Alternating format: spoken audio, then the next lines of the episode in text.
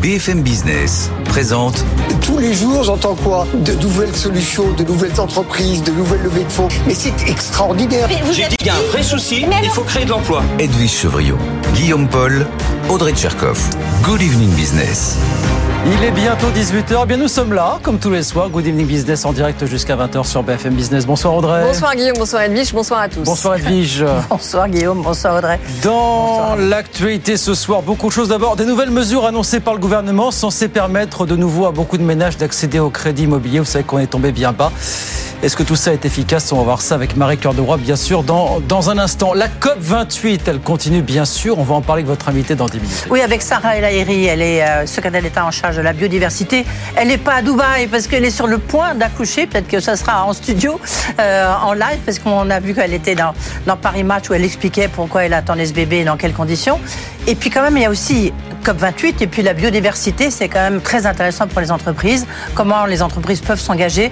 Elle a fait toute une charte avec elle a signé avec euh, une quarantaine de grandes entreprises. Ça sera dans 10 minutes en direct sur BFM Business. Puis 18h30, nos experts arrivent, bien sûr, Audrey. Hein. Alors avec les experts ce soir, nous allons discuter logement. Alors face à cette crise sans précédent, quelle solution? Réponse tout à l'heure. Et puis en effet, par rapport à la COP28, on en dira un mot aussi, évidemment, car c'était la journée consacrée à l'épineuse question du financement. Et enfin, on parlera de cette réunion qui a eu lieu aujourd'hui à Matignon pour parler plein emploi. Là aussi, de nouvelles mesures pourraient voir le jour. Ça en fait de l'actu. Hein. Comme tous les soirs, bien sûr, on est là, nous, évidemment, jusqu'à 20h en direct sur BFM. À tout de suite.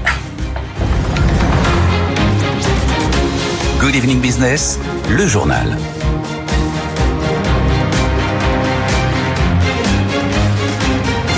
Donc des mesures annoncées aujourd'hui pour essayer de relancer le crédit immobilier. Marie Cœur va nous raconter ça. Marie qui a contacté, je vous dis tout de suite, des courtiers qui lui disent globalement, il n'y a pas grand-chose dans ce qui a été annoncé aujourd'hui. Marie. Sur la maturité des crédits, allonger de deux ans la durée maximale pourra effectivement faire baisser le taux d'endettement des ménages. Exemple avec un crédit de 200 000 euros pour un emprunteur gagnant 3 100 euros par mois. Sur une durée de 25 ans, l'endettement dépasse les critères, alors que sur 27 ans, ça passe. Voilà pour la théorie, sauf que dans la pratique, nous disent les courtiers, il n'y a que peu de ménages pour qui cette mesure sera décisive. Et surtout, elle va alourdir le coût total des crédits. L'autre mesure sur les prêts relais suscite-t-elle une certaine incompréhension En l'occurrence, l'idée est de ne plus prendre en compte les intérêts du prêt relais dans le calcul du taux d'effort pour le nouveau crédit. Là aussi, sur le papier, cela fera mécaniquement baisser l'endettement à un niveau acceptable. Le hic, nous disent les courtiers, depuis janvier 2021, les crédits relais ne sont déjà plus soumis aux règles du régulateur.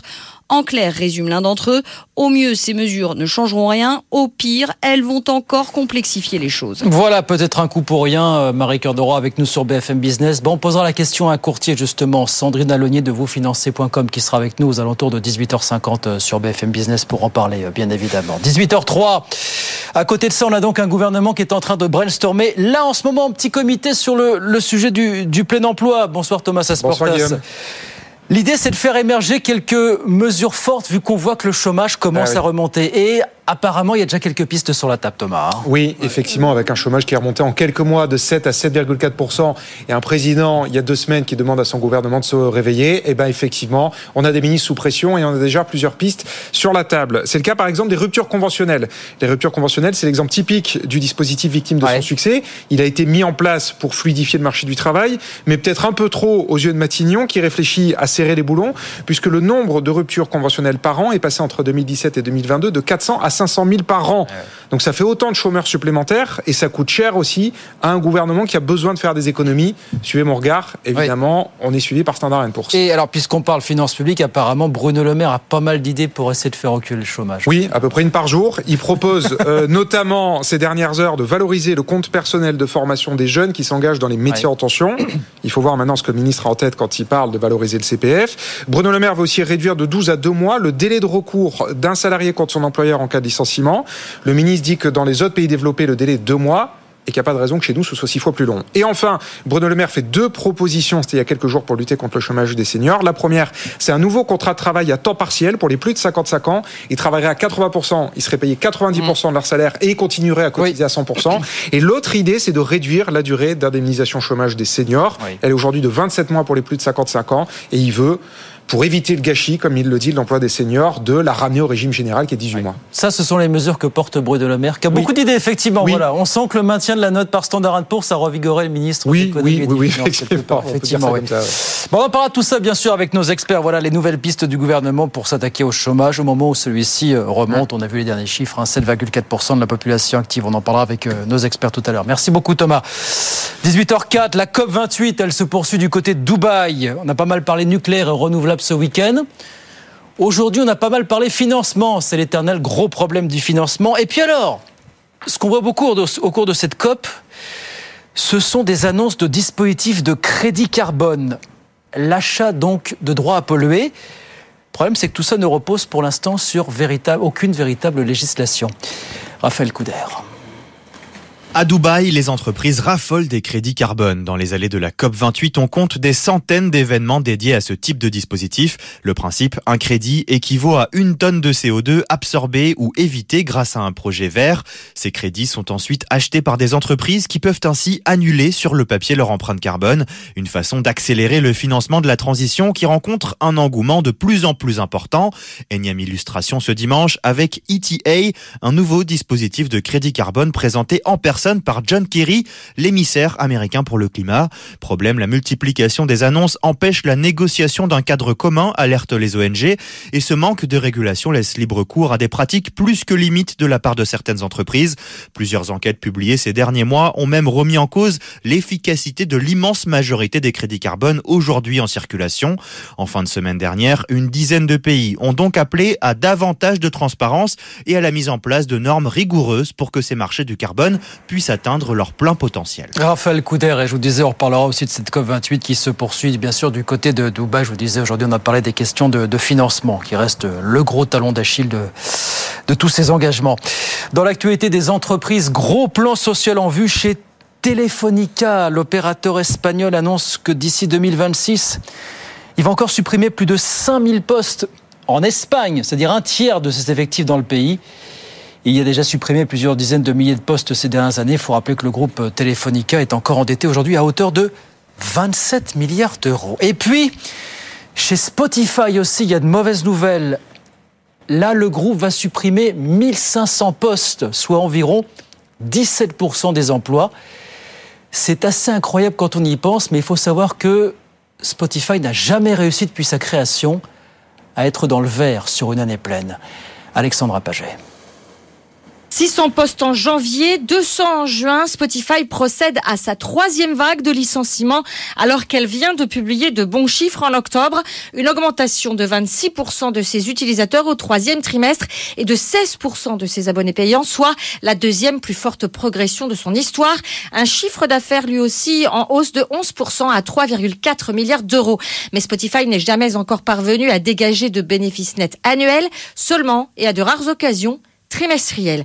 Et la plupart des géants de la tech licencient depuis le début de l'année en but à une croissance économique considérablement ralentie, alors que la plateforme a beaucoup investi depuis son lancement, plus d'un milliard de dollars dans les podcasts pour proposer des contenus exclusifs et pour s'implanter sur de nouveaux marchés. L'entreprise compte aujourd'hui trop de fonctions support. Selon ses dirigeants, elle a triplé le nombre de ses employés en cinq ans, plus productive, soit, mais moins efficace. Spotify veut réduire ses coûts opérationnels pour atteindre ses objectifs financiers. Voilà, mauvaise nouvelle du jour, 1500 suppressions de postes donc du côté de Spotify. Alexandra Paget avec nous sur BFM Business. 18h08, on va sur les marchés, retrouver Aude Kersulek avec nous depuis euh, Euronext. Bonsoir de la Bourse de Paris en petite baisse ce soir pour débuter la semaine. La première séance de la semaine dans le rouge, un moins 0,18% pour le euh, CAC 40. Lundi prudent, pas beaucoup d'indicateurs euh, et beaucoup de choses à venir hein, cette semaine, notamment l'emploi américain. Ce sera euh, vendredi et Wall Street pour le moment a pris aussi la direction de la prudence et euh, de la baisse. Alors à Paris, les valeurs industrielles étaient à la trême. On a notamment Alstom, Thales euh, qui perdent un petit peu plus de euh, 2%. Total Energy aussi en recul de plus de 1,5% euh, sur des prix du pétrole qui restent déprimés. hein. Le baril de Brent qui s'échange à 78 dollars après des annonces de l'OPEP Plus la semaine dernière qui tentait de maintenir ses prix en, réduisant la production. Alors pourtant, ce week-end, d'autres actifs étaient à la hausse et on a notamment vu l'or dépasser un nouveau record. Hein. L'once d'or a dépassé les 2130 dollars et puis le Bitcoin a lui dépassé les 41 000 dollars. Donc deux actifs qui s'en sont sortis. La dette française qui a profité aussi de la décision de maintien de la note de crédit de l'État français de Standard Poor's puisque on a eu un petit relâchement sur le 10 ans français à 2,92% et donc les actions qui demeurent prudentes en ce début de semaine. Le CAC perd 0,18%, mais pour mémoire, on a quand même eu un formidable rallye ces dernières semaines et encore vendredi, on terminait au plus haut sur le S&P 500. Merci beaucoup. On regarde rapidement ce qui se passe à Wall Street. Évidemment, pendant ce temps, à mi-séance, le Dow Jones qui perd 0,3%, 36 136 points. Et puis l'indice Nasdaq de son côté qui perd 1,2%. Je suis le plus sensible, à 14 132. 18h10. La secrétaire d'État auprès du ministère de la Transition écologique et de la cohésion des territoires chargée de la biodiversité, Sarah El Haïry, est l'invitée d'Edith Chevrillon. On sait la grande interview dans un instant. À tout de suite. BFM Business présente Edwige Chevrillon, la grande interview. Bonsoir à tous, bienvenue dans cette grande interview. Notre invitée ce soir, c'est Sarah El Haïry. Elle est secrétaire d'État en charge de la biodiversité. Bonsoir Sarah El Haïry. Bonsoir. Merci d'être avec nous parce que en fait, vous ne pouvez pas aller euh, à, à, Dubaï, à la COP 28. Enfin, vous avez présidé des séances, mais effectivement euh, euh, en virtuel et non pas en réel, parce que vous attendez un heureux événement. Si j'en parle, c'est que vous l'avez médiatisé. On a vu euh, ce week-end deux pages dans Paris Match, puisque vous êtes euh, en fait la première membre d'un gouvernement qui dit j'ai fait une PMA avec ma compagne. Juste, c'est pas un truc de fou de faire un bébé en ce moment lorsqu'on voit euh, Enfin, lorsqu'on regarde tous les, tout ce qui se passe depuis toutes les nouvelles depuis quelques jours. Je vois toutes ces nouvelles et en même temps, c'est la foi en l'avenir qui fait que c'est c'est une preuve que oui, c'est possible autrement. Et en même temps, je vois beaucoup de jeunes me dire, je ne ferai pas. Je ne ferai pas d'enfants puisque le monde est incertain, parce que la planète touche à ses limites. Et face à tout ça, moi je crois en la force, euh, en la force de notre pays, en la force euh, aussi, d'une certaine manière, de l'humain à rétablir en fait des équilibres sociaux bien sûr dans l'unité de notre pays. Et quand on voit malheureusement le terrorisme quand on voit l'antisémitisme quand on voit ces horreurs ce qui est les heures les plus sombres d'une certaine manière de notre histoire. Et en même temps même sur la planète et ses limites la force qu'on peut avoir si on veut restaurer. Et c'est là où euh, bah, notre notre petite fille même si on se pose très légitimement la question euh, assez régulièrement en disant mais dans 20 ans dans quel monde elle vivra? Eh bien aujourd'hui moi je suis en situation en étant en gouvernement d'une des plus grandes puissances mondiales, et eh bien de faire avancer et de d'essayer de, lui garantir euh, à elle et à toute cette génération qui arrive, eh bien un monde euh, plus sain, plus serein, mais en tout cas un monde où ils peuvent se construire. Après, ça veut dire qu'il faut, boulot, hein. ouais, il faut, il faut y aller, ça c'est certain. Il faut y croire surtout, comme vous dites. Ah. Euh, on va parler de la biodiversité parce qu'en fait, ça touche. enfin, là, les chiffres sont aussi terrifiants, un million d'espèces qui ont disparu, mais surtout la biodiversité, en fait. Et moi, j'avais pas pensé dans un premier temps, ça touche, ça concerne les entreprises. Et puis, vous avez euh, justement la, semaine dernière, vous avez fait tout un grand route avec des entreprises pour leur expliquer en quoi c'est important, en quoi ça peut bousculer leur modèle euh, économique. Exactement. En fait, pendant longtemps, on imaginait que le secrétariat d'État à la biodiversité, eh bien, il s'occupait. Euh, c'était un gadget, quoi. Pardon, tout à fait. Non, mais vraiment, c'était s'occuper des papillons, des espèces, peut-être emblématiques. Enfin, ça s'arrêtait là. Hein. Mais pas du tout. Aujourd'hui, le secrétariat d'État à la biodiversité, le ministère de la biodiversité, c'est quoi? C'est une sorte de, de carrefour, en fait, des des, opportunités et en même temps des risques. Il y a des modèles d'affaires entiers qui risquent de s'effondrer s'ils ne prennent pas conscience de leur dépendance. Et en fait, la réalité, c'est quoi? C'est qu'on a la moitié du PIB mondial qui dépend de services rendus gratuitement par la nature. Comme c'est gratuit, on a du mal à les évaluer, donc on a du mal à les, euh, du, finalement à les, à les, protéger. Et j'ai un problème fondamental qui est celui que aujourd'hui le climat a bien pris sa place dans les comités euh, exécutifs, dans euh, les mmh. trajectoires des directoires. La biodiversité, non. Pas du tout. Sauf que c'est le rôle des patrons que de tenir ces transitions. Et pour ça, eh bien, moi, mon job, ma mission, c'est de leur montrer à quel point, eh bien, nous avons aujourd'hui une sorte de responsabilité immédiate d'intégrer du coup le sujet de la biodiversité à l'intérieur même eh bien, des comités exécutifs, mais surtout euh, il faut que ce soit les PDG et les DG qui prennent, qui prennent la main dessus. On, on, on va en reparler. Je voudrais peut-être qu'on commence parce que c'est l'actualité de, de, de, ce week-end avec l'ouverture de la COP 28, 140 chefs d'État qui étaient là, dont évidemment Emmanuel Macron avec euh, le gouvernement, sauf vous, puisque d'abord vous êtes là. Euh, ces, ces grands-messes, c'est vrai qu'on peut se poser la question en disant est-ce que ça sert à quelque chose. Parce que les accords, on les respecte pas. Enfin, les accords fondamentaux. Il y a des accords qui sont signés ici ou là, là comme sur le fond, euh, euh sur le dommage, c'est très important psychologiquement, presque plus que sur le fond. Euh, mais pour vous, ça sert à quelque chose, c'est Hermès? Moi, je comprends que dans le monde actuel, on se dise euh, pourquoi on réunit autant de monde à l'autre bout du monde. Ça fait de la pollution. Bien sûr, hein. bien sûr. Mais ce qui est certain, c'est que si on n'a pas ces grands moments où euh, des pays entiers font converger des prises de décision. Typiquement, on va prendre acte du fait que aujourd'hui les accords de Paris ne sont pas à la vitesse euh, de, des respects. Et donc du coup, parce que ce n'est pas respecté, on n'atteindra pas les objectifs si on n'accélère pas maintenant. Donc c'est des clauses de revoyure. Mais surtout, s'il n'y a pas euh, ces grands moments, il y a des moments de diplomatie environnementale qu'on n'arrive pas à faire. Je vais donner un exemple très concret. Euh, la, dernière COP, celle de, Montréal, on a réussi à sortir un accord sur la haute mer pêche illégale, sur, euh, sur, euh, sur exploitation. Mais si on n'avait pas cette COP, on ne pourrait pas se mettre d'accord sur des zones qui ne sont pas des zones exclusives. Qui a été validée assez récemment, en plus, Exactement. après. Hein, ouais. 15 ans, 15 ouais. ans. C'est beaucoup trop long. C'est beaucoup, beaucoup trop long. La nouveauté, c'est qu'aujourd'hui, ces COP, eh bien, elles ont aussi la pression de, eh bien, je veux dire, des citoyens, de, de, de du monde économique aussi. Et c'est pour ça qu'on voit arriver, d'une certaine manière, une nouvelle musique.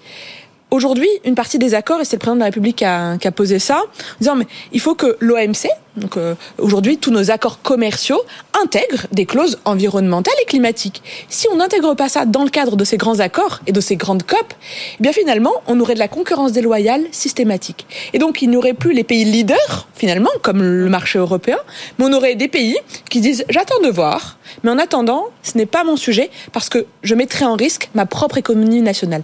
Et c'est là où ces COP sont essentielles. Après, il ne faut pas être naïf. Oui. Soyons très clairs. À un moment, il faut des marchés qui se régulent et nos marchés, ben, c'est le marché européen. Moi, je salue, par exemple, les décisions qu'on a prises sur la, les produits de la déforestation. On interdit sur notre marché parce qu'il y a des pays qui s'en fichaient jusque-là. Et donc, euh, la seule manière de les contraindre à, ce n'est pas la signature d'un accord, c'est le fait de ne plus accéder à un marché.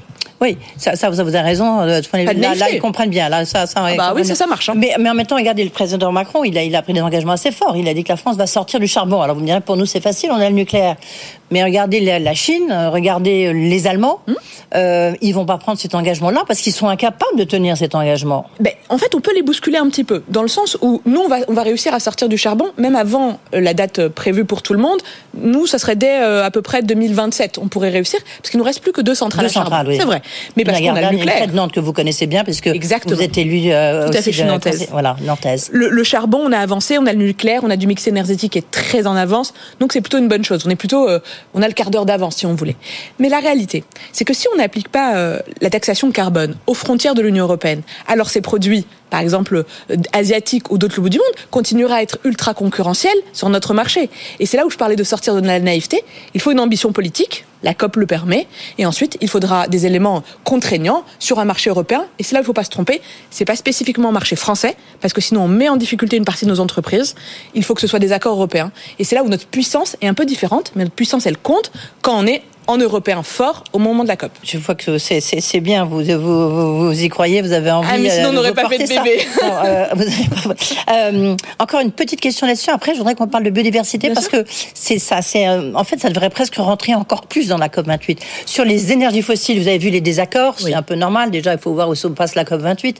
Mais il y a des désaccords. Euh, chacun va aller à un rythme très différent. C'est quoi votre position Vous? Vous dites puisque vous êtes jeune, donc euh, future maman, vous dites qu'il faut sortir totalement des énergies fossiles Moi, je pense qu'il faut y aller le plus vite possible. En même, par contre, il faut avoir un regard très particulier sur les pays en voie de développement et sur les conséquences sociales oui. dans ces pays. Et donc, ah oui, pour regarder il... au Nigeria, exactement. On, critique beaucoup Total euh, énergie, mais voilà, en même c'est temps, des emplois. C'est des emplois. C'est des emplois. C'est une stabilité économique. Oui. Et moi, j'ai pas envie de voir des pays entiers tomber, par exemple, euh, dans euh, des mouvements euh, pour le coup beaucoup moins démocratiques ou pour le coup, on voit des, des des, des, des, radicalisations religieuses se trouver. Je pense pense évidemment à l'islamisme politique, qui trouve son terreau sur la misère humaine, pour être euh, extrêmement clair. Et face à ça, il y a des engagements qu'il faut que les pays, euh, les les pays développés, les grandes puissances dont nous faisons partie et qui ont d'une certaine manière euh, gèrent le destin de notre de notre planète entre mm. les mains, s'engagent aussi à les accompagner. C'est le fonds d'ailleurs qui est qui est créé et dans lequel la France va mettre plus de 100 millions d'euros, à condition à condition que ça serve les populations pour, pour permettre un soutien social, de justice et de permettre d'autres emplois. Maintenant, c'est pas un montant gigantesque. Hein la France seule. Donc euh, maintenant, 100 que les autres s'engagent. mais 100 millions, vous voyez. Ah bah oui, mais 100 millions pour la France. Si tout le monde y met un ticket, je vous assure que la puissance de frappe est pas la même. Mm. Et puis il y a d'autres exemples. Je pense aussi à la reconnaissance euh, des services rendus par leur propre nature et les forêts. Ça fera le lien avec la, biodiversité, euh, Sarah El Aïri.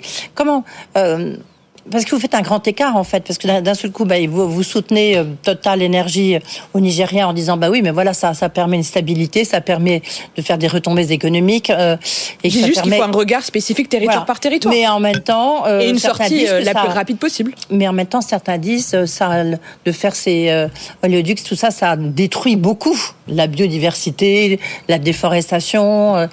comment est-ce que vous, vous, arrivez à faire le, le pont ou ne pas faire trop le grand écart Non, la philosophie, elle est toujours très simple. Le plus important, c'est toujours d'éviter de détruire de la biodiversité. C'est le premier axe. On évite de, de, détruire. Ensuite, si on a besoin... Donc vous pas l'autoroute A89 euh, entre Castres et Toulouse Non, pour le coup, euh, cette autoroute, elle, démocratiquement, elle a été portée par les ah oui, mais en même temps, on voit bien qu'elle... Et l'alternative et l'alternative est encore plus dangereuse pour la biodiversité que ce qui a été proposé. Après, la question, c'est quand on peut pas éviter, on doit compenser. Et quand, euh, quand on doit d'abord réduire un maximum, et quand on réduit, après on compense. Et la question qui se pose, c'est le deuxième et le troisième pilier également. Moi, vous savez, je suis pas pour qu'on mette une nature sous cloche, parce qu'à ce moment-là, on vient opposer euh, finalement euh, la vie humaine, euh, le développement économique et la réalité de la protection de la nature. Et si on fait ça, on ne fait que monter des radicalités et du yaka faucon, voire pire, on crée des alibis pour ne rien faire. Moi, mon enjeu, c'est de dire, attendez, il faut toujours qu'on évite de détruire. Ça, c'est la priorité. Et ensuite, bah, il y a du portage euh, typiquement euh, qui est nécessaire, des projets qui sont nécessaires, mais il faudra les compenser et il faudra surtout euh, les réfléchir, non pas à l'aune de ce qu'on faisait avant, mais de, des projections qu'on aura à l'avenir. On va parler de la biodiversité, c'est l'autre urgence, hein, parce qu'il y a ce qui se passe à la COP28, mais là, c'est ce qui passe chez nous en tous les cas, puisque Elisabeth Borne, avec vous, a présenté la stratégie nationale sur la biodiversité du, du gouvernement. C'est vrai que pour les entreprises, il y a un enjeu énorme. Vous le disiez, c'est qu'en même temps, elles pompe beaucoup de la nature, mais maintenant quelque part il faut euh, il faut rendre parce que si vous prenez le VMH, c'est ça que c'est c'est du cuir. Tout. Enfin, vous prenez des matières premières, euh, c'est la nature. Donc qu'est-ce que comment qu'est-ce que vous pouvez dire aux entreprises là qui vous écoutent parce que euh, c'est c'est très important de leur dire qu'elles doivent intégrer ça dans, dorénavant dans leur modèle économique? Moi, aujourd'hui, la première des choses à faire, c'est euh, de faire des diagnostics pour savoir de quoi on dépend. Parce qu'en fait, on ne le sait même pas. Souvent, les entreprises ne voient pas que leur dépendance, elle est liée euh, à l'eau, elle est liée aux pollinisateurs, elle est liée à la qualité de l'air. Ce sont des exemples très concrets. Ou des filières, des secteurs entiers qui vont être les plus impactés. Et certains, je pense euh, à l'agroalimentaire, tout le monde le voit. Mais enfin, en réalité, la question de la, le monde pharmaceutique sera très impacté, le monde du textile, la construction, le monde du bâtiment sera très impacté, et en réalité, le monde de la finance. Ça paraît très loin. La finance, je vois moins comment c'est impacté par la biodiversité. Eh ben, en réalité, 75% des prêts bancaires européens dépendent de services rendus gratuitement par la nature. Et donc, c'est le modèle même de la Pourquoi ben, Typiquement, vous prenez euh, tous les prêts qui sont donnés aujourd'hui au monde pharmaceutique. Mmh. S'ils n'intègrent pas euh, des résolutions qui stabilisent la résilience de l'entreprise au moment où elle, elle fait son prêt, l'entreprise est à risque d'effondrement et donc du coup de limitation de sa cotation si elle n'a pas intégré ce point-là. Et c'est 75% du monde économique. si je veux dire, d'accord. Et en plus, on a aujourd'hui une sorte de réglementation qui arrive aussi, qui s'appelle la CSRD, qui est une obligation extra-financière hein, pour les plus grandes entreprises sur le niveau européen, où on devra écrire quelle est notre dépendance à la biodiversité. Et c'est là où, si on ne fait pas attention, Demain, typiquement, on pourra ne plus avoir, euh, euh, par exemple, de, vignerons, on pourrait euh, ne plus avoir, je vous donne un exemple, mais de cuir de bonne qualité, on pourrait finalement avoir des, des, des fleurons de notre industrie ou de notre économie parce qu'on n'a pas fait attention à ce dont ils ont besoin. Et ce dont ils ont besoin, eh bien, c'est autour de nous. Et c'est la différence entre le climat et la biodiversité. Même si c'est des la nature, parce que nous, enfin moi, de mon temps, pardonnez-moi, on parlait de la nature, on parlait pas de. C'est comme maintenant, on parle de la police de la biodiversité. C'est les gardes de chasse ou les gardes forestiers? Bah, c'est toujours ça fait un peu bizarre. Oui, mais c'est ça toujours fait un peu eux. bizarre la police de, l'environnement. De l'environnement, voyez. Mais on les a renforcés parce que il se trouve que moi je viens du ministère des Armées avant de et puis du ministère de l'économie euh, avant de rejoindre le grand ministère de l'écologie. Et il se trouve que ce qu'on ne protège pas, on lui donne pas de valeur. Et c'est pour ça que je renforce la police. La police de l'environnement, je la renforce sur son trafic illégal. Donc on crée un TRACNAT, exactement le même modèle que TRACFIN. Parce que c'est, vous savez, c'est le quatrième trafic mondial.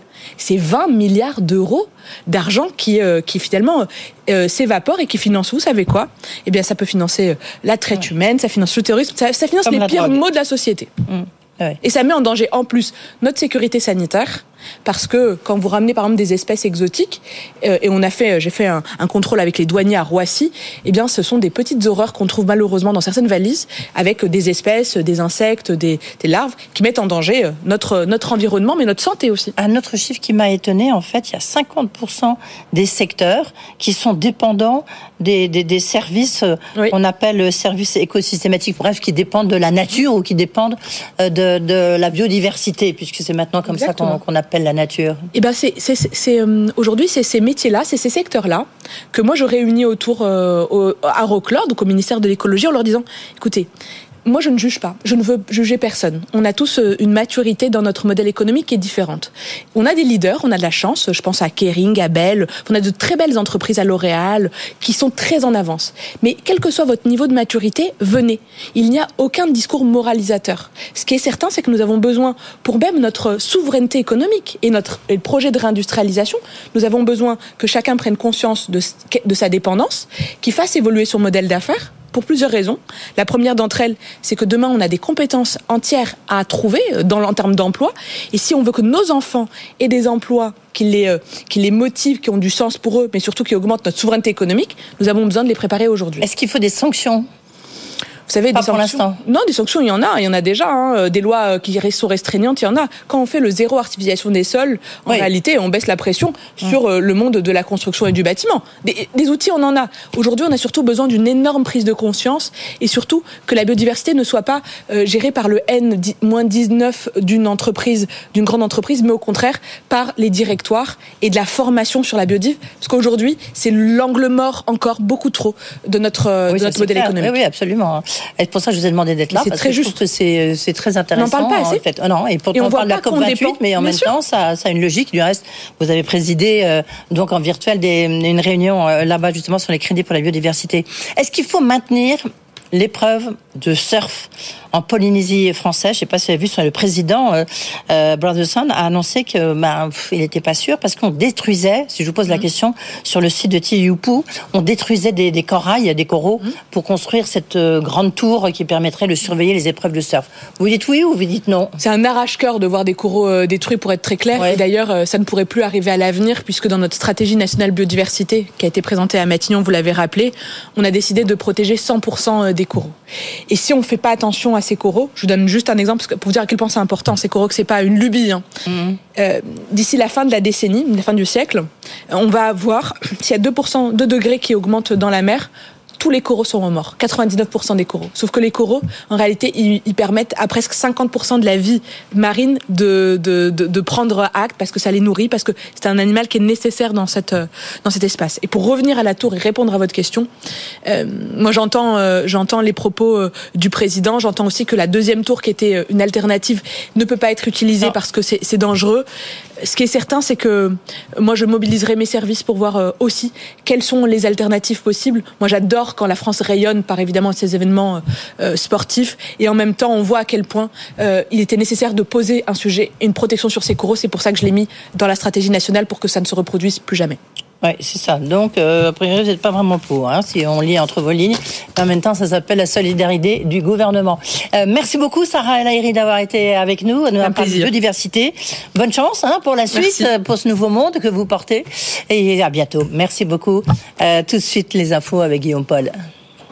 Retrouvez toutes vos émissions en live ou en replay et toute l'info secteur par secteur. L'application BFM Business, tout BFM Business avec vous. BFM Business, l'info éco.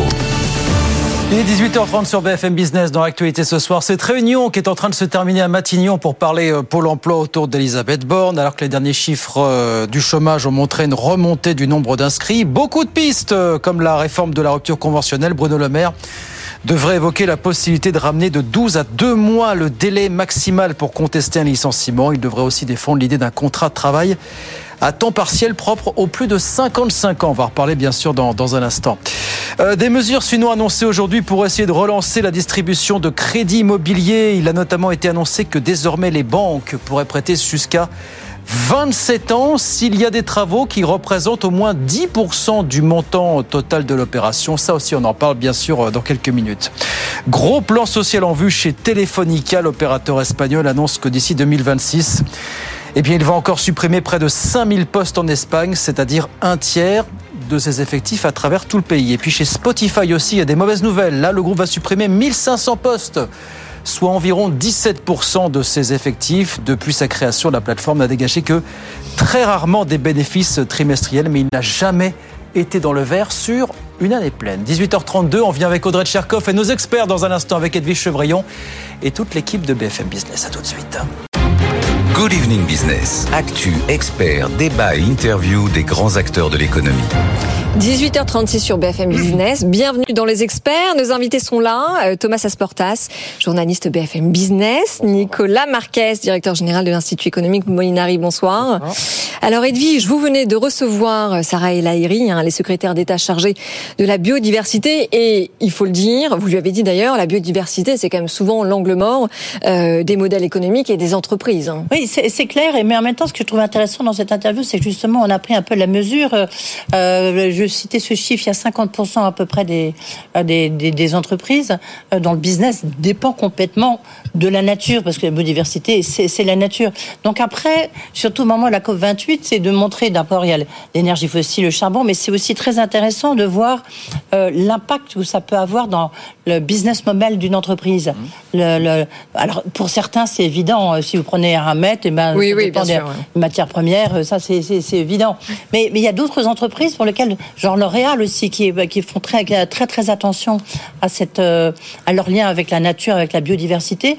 Je, je pense que c'est quelque chose qui va rentrer de plus en plus d'abord dans les, les, les, critères environnementaux et qui va rentrer de plus en plus dans la stratégie des, des entreprises. Et d'ailleurs, si on rebondit sur ce qui se passe en ce moment à Dubaï, évidemment, la COP 28, euh, la présence des entreprises à la COP n'a jamais été aussi importante. On peut donc imaginer euh, que ça laisse espérer une participation justement des entreprises en termes d'investissement. Parce que c'est un vrai impact maintenant. C'est voilà. c'est ça qui est très, enfin pas très nouveau, mais enfin, je dirais, on en prend la mesure maintenant. C'est que comme si vous êtes chef d'entreprise, tout ce qui se décide à la COP 28, parce qu'en plus il y a la COP 28, il y a l'ouverture, il y a les 140 chefs d'État qui sont là, mais, mais derrière il y a des accords qui sont signés oui. et qui, qui, ont vraiment impact complètement la stratégie euh, oui. de, de, de, ces, de ces grandes boîtes. Donc euh, c'est important. Il y a beaucoup d'accords. Total notamment qui a signé un gros contrat dans les renouvelables aujourd'hui, effectivement, du, à l'occasion de cette COP 28. Donc effectivement, ça, ça fourmille. Alors cette COP 28, justement, bah, elle continue effectivement, comme vous le disiez, Audrey. Et on a parlé financement aujourd'hui. Alors c'est l'éternel écueil du, du financement. C'est toujours la même histoire finalement. Comment est-ce qu'on finance isso. Les lourds, les très lourds investissements que vont devoir réaliser les pays émergents dans les prochaines années, notamment pour euh, développer les renouvelables. On parle de quoi Sommes qui vont, c'est quoi C'est plusieurs centaines de milliards d'euros par an, facilement. Oui, exactement. En réalité, on sait que les pays pauvres euh, auraient besoin de euh, 500 milliards de dollars par an minimum pour financer à la fois leur transition et euh, les dommages causés par la pollution, en gros, euh, qui est produite par les par les pays riches. Maintenant, si on est très honnête, ces financements qui sont annoncés tous les ans euh, au sein des COP sont souvent pris sur les budgets normalement alloués pour l'aide au développement. Et donc c'est souvent dévoyé de leur euh, de leur objet principal et euh, se retrouve in fine aussi souvent euh, comment dire investi dans des choses qui sont assez éloignées euh, de la transition comme par exemple le, le financement d'aéroports. Quand les engagements sont tenus parce qu'on a vu par le passé que les engagements n'étaient oui. pas toujours tenus. Voilà, c'est l'éternel problème Nicolas Marquez, les engagements sont pris à une époque. Oui. Les crises passent par là et qu'est-ce qu'il en reste à la fin finalement Alors les pays pauvres, hein, Audrey l'a dit, il faut 500 milliards. Nous, c'est 30 milliards par an Mmh. euh, ouais. qu'il faut. Euh, alors j'ai envie de dire que pour nous, là, normalement, c'est le marché financier qui devrait financer ça. Euh, et dans le monde entier, euh, il y a des fonds de pension qui investissent à long terme, avec des critères de développement durable, comme le disait euh, Edwige, euh, et qui font très attention à ça. Alors, le vrai problème en Europe, c'est que on n'est pas un pays en sous-développement, mais en termes de marché financier, euh, quand on regarde les chiffres, ils sont pas au rendez-vous. Euh, en Europe, il manque 10 000 milliards de capitalisation boursière. Dans le monde entier. Ça veut dire quoi Il me manque? Dans, en- dans l'OCDE, il y a en moyenne. Comparativement avec le poids Comparativement, euh, il y a 150% de capitalisation boursière. En Europe, on est à 70%. Mm. Euh, pourquoi? Parce que finalement, les marchés financiers, ils ont été ravagés par les guerres mondiales. Vous avez des marchés financiers développés en Angleterre, vous en avez en Suisse, vous en avez un peu aux Pays-Bas parce qu'il reste des fonds de pension. Mais finalement, en Europe continentale, euh, on, on a ravagé les marchés. Euh, ils n'ont jamais été reconstitués comme avant. Euh, Et, et ça, ça va nous manquer pour financer la transition. Euh, Je vous donne un autre chiffre. hein. Euh, la capitalisation boursière de toutes les entreprises du CAC 40, elle est équivalente à celle d'Apple. Eh ben, Donc Apple euh, peut faire beaucoup plus de gestes que toutes nos belles entreprises euh, pour financer la transition. Alors ça ne veut pas dire que les entreprises ne font pas d'efforts, mais ça veut dire que ces capitaux vont nous manquer. Enfin, ju- juste, non mais euh, pardon Nicolas, mais je ne sais pas si on peut dire que les marchés financiers manquent de cash. C'est simplement que le cash. Alors, je comprends bien le parallèle que vous faites avec certains, euh, comment dire, très grands groupes à l'échelle mondiale, mais euh, c'est simplement que les marchés sont dirigés vers le court terme et pas du tout vers le long non, terme. Non, non, non. Attention, André. Sur les marchés financiers, il y a différents compartiments. Je vous suis, il y a des compartiments à court terme. Toute la gestion monétaire est à très court terme. C'est du, jour le jour quasiment. Mais tous les fonds de pension investissent à 10, 20, 30 ans. Et ils regardent la performance à 10, 20, 30 ans. Et quand on parle de transition énergétique, on parle de 10, 20, 30 ans. On parle de ce genre de business model. Et quand on est dans une Europe où il y a des marchés financiers atrophiés, on n'arrive pas à financer l'innovation. On a raté le digital parce qu'on n'avait pas de marché financier et pas d'épargne longue. Les problèmes qu'on a sur la transition énergétique, que tout le monde aura, ils seront plus développés en Europe parce qu'on n'a pas de capitaux. Et Regardez Pisani-Ferry.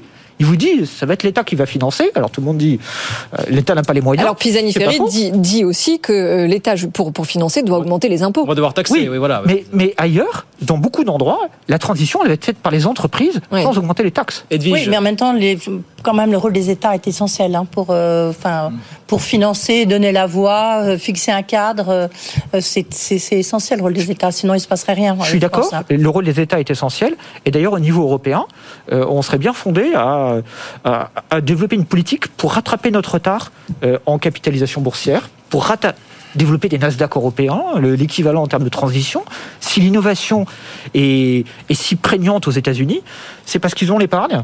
Euh, Oui. qui s'investit à long terme et qui permet de d'avoir euh, des géants dans tous les pour l'instant, domaines. le fléchage chez nous, ça marche pas très bien, ça c'est clair. En, a- en attendant, puisqu'on parle des pays émergents, pour y revenir, il n'y a pas eu véritablement de gros engagements de la part des pays. Et les Émirats arabes unis qui ont promis, je crois, aux alentours de 30 milliards. Pour l'instant, il n'y a rien. Est-ce que vous croyez à l'éternel serpent de mer de la taxation sur les services financiers ou alors sur les énergies fossiles, pétrole et gaz Pour vous, est-ce que c'est euh, Je sais pas, c'est chose qu'il faut creuser éternellement Je sais pas très bien.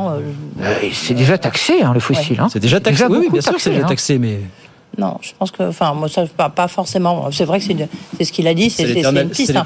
Mais il faut voir aussi que l'État, euh, notamment si on prend l'exemple français, il doit financer tout le nucléaire, donc euh, ça fait quand même beaucoup. Oui, beaucoup, absolument, beaucoup. Euh, c'est- tout ça, c'est c'est plus un- tout ça se chevauche. Ce sont des décisions extrêmement lourdes qui se chevauchent, et c'est là où le, c'est le, le chevauchement est très difficile parce qu'on sort quand même d'une crise économique très violente. On rentre dans une crise économique qui est un peu plus, ben, un peu heureusement moins violente. Il y a le financement euh, du nucléaire, le financement euh, de la, cette transition écologique, de trans- transition aussi euh, digitale. Donc c'est- c'est c'est- c'est vrai que tout ça cumulé, c'est un défi absolument gigantesque. Ça Mais- fait très longtemps qu'on n'a pas connu un tel défi. Vous avez raison, ça c'est clair. Maintenant, le sujet de, de vouloir taxer le secteur du pétrole, euh, au niveau du consommateur, non, parce qu'en effet, c'est, on est déjà beaucoup trop taxé. Euh, mais au niveau des producteurs, oui, parce que quand on voit que toutes les majors pétrolières, que ce soit Total, que ce soit BP, Shell, euh, Exxon et tous les autres, ils sont tous revenus ces 18 derniers mois sur leurs engagements en termes de transition écologique. Et, euh, et ben en fait, on les laisse faire. Et, ça veut dire que de toute façon, si on met pas en place des mesures coercitives, on peut pas compter sur, Ouais, sur mais en les acteurs si du pétrole pour sortir du pétrole. Total Énergie, je ne vais pas le- les défendre, hein, Ouais, ils ouais. gagnent énormément d'argent ça c'est sûr. Mais euh, ils financent quand même une sorte de transition euh, vers le. Ouais, mais c'est assez ridicule et vous le savez mieux que moi, Edwige, à l'échelle de leurs bénéfices nets. C'est une transition, hein. il y a toujours ce terme de transition. Oui, transition, et en même temps, on est dans une urgence totale. Nicolas, quand on regarde des boîtes comme Total Energy, elles sont énormément taxées. Notamment, elles sont taxées dans les produits dans les pays d'extraction, mm. euh, de façon. Euh, bah, attendez, par exemple, aux Émirats Arabes Unis, enfin, il n'y a pas de taxe, hein. Mais si, parce que pour, pour extraire le pétrole. Quelle taxe? Pour extraire le pétrole, il faut payer. Et donc vous, vous, payez. Non, mais c'est un accord financier avec le pays. Bah, c'est un accord financier, mais oui, mais ça n'a rien à voir si on si on ah, compare à, l'échelle fiscale française. Mais mais, c'est très significatif. Les redevances pour pouvoir forer.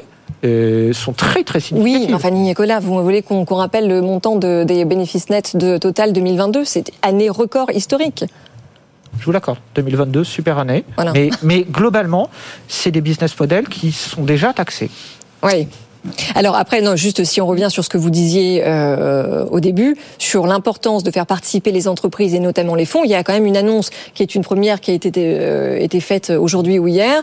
BlackRock va financer avec l'Émirat euh, d'Abu Dhabi justement un, un, observatoire, mais qui va être en charge de produire chaque année des données qui vont servir aux entreprises pour décider euh, d'investir sur les leviers qui fonctionnent vraiment. Juste que par très important, c'est sur l'engagement qu'a pris le président Macron. Alors c'est pas très compliqué parce que nous on a que deux centrales à charbon, c'est sortir du charbon. Mais après, est-ce qu'il va être suivi par d'autres. Ça, ah. enfin, par les Allemands, ce que je disais tout à l'heure, peut-être un peu plus difficile, ou sur la Chine. Mais peut-être que ça peut amorcer une. Euh, bah, chez nous, c'est 3% des émissions de CO2. En, Europe, c'est 27%. Oui, voilà. L'impression que le but de tout ça, c'est de resserrer les taux un peu plus sur les Allemands, voilà, qui constituent l'exception, et, peut-être les ramener sur le voie du nucléaire. Oui, mais en même temps, c'est un très bon point que fait Edwige, parce que si, si on aide les pays pauvres dans leur transition, euh, et qu'en même temps, euh, on les laisse utiliser le charbon comme énergie principale.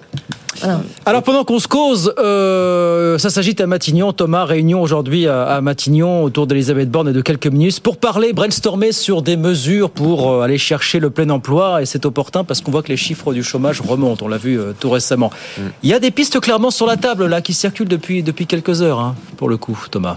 Oui, euh, mais alors cette fois-ci c'est un petit peu différent quand même de ce qu'avait annoncé Emmanuel Macron en 2017 quand il avait pris le pouvoir, où il était arrivé avec une grande réforme structurelle qui était la modification des ordonnances travail. Où là, pour le coup, on changeait vraiment les règles du jeu. Là, ce qui se passe depuis quelques jours, c'est euh, des petites idées par-ci par-là glissées par les uns et les autres. Il y en a une par jour, en gros. Un coup, c'est Elisabeth Borne qui nous dit qu'on va euh, interroger, je reprends euh, le vocabulaire de, de, Matignon, interroger le dispositif des ruptures conventionnelles parce que ça marche de mieux en mieux. Alors on devrait s'en réjouir parce qu'à la base, l'idée c'est de fluidifier le marché du travail, mais en même temps, ça coûte de plus en plus cher, et en plus, ça fait augmenter mécaniquement le taux de chômage.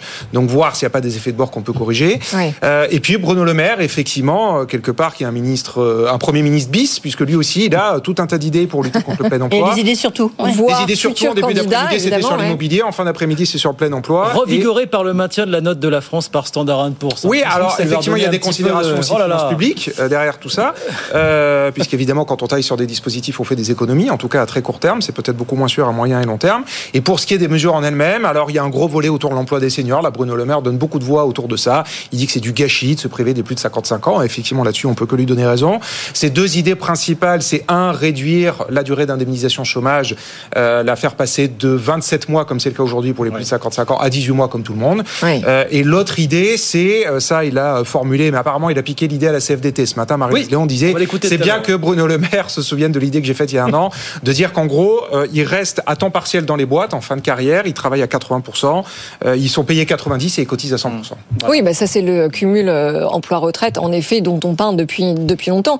Euh, donc enfin, si ça se met en place, c'est une bonne chose. J'ai quand même Sauf que ça coûterait très très très très cher aux boîtes. Hein. Quand vous en parlez au patron de DRH, ils disent oui, effectivement, ce serait une bonne idée, mais ça ah coûterait une fortune aux boîtes. Parce que c'est pas l'État, c'est pas l'État qui paierait ça. Bah, ils travaillent moins et ils sont payés autant.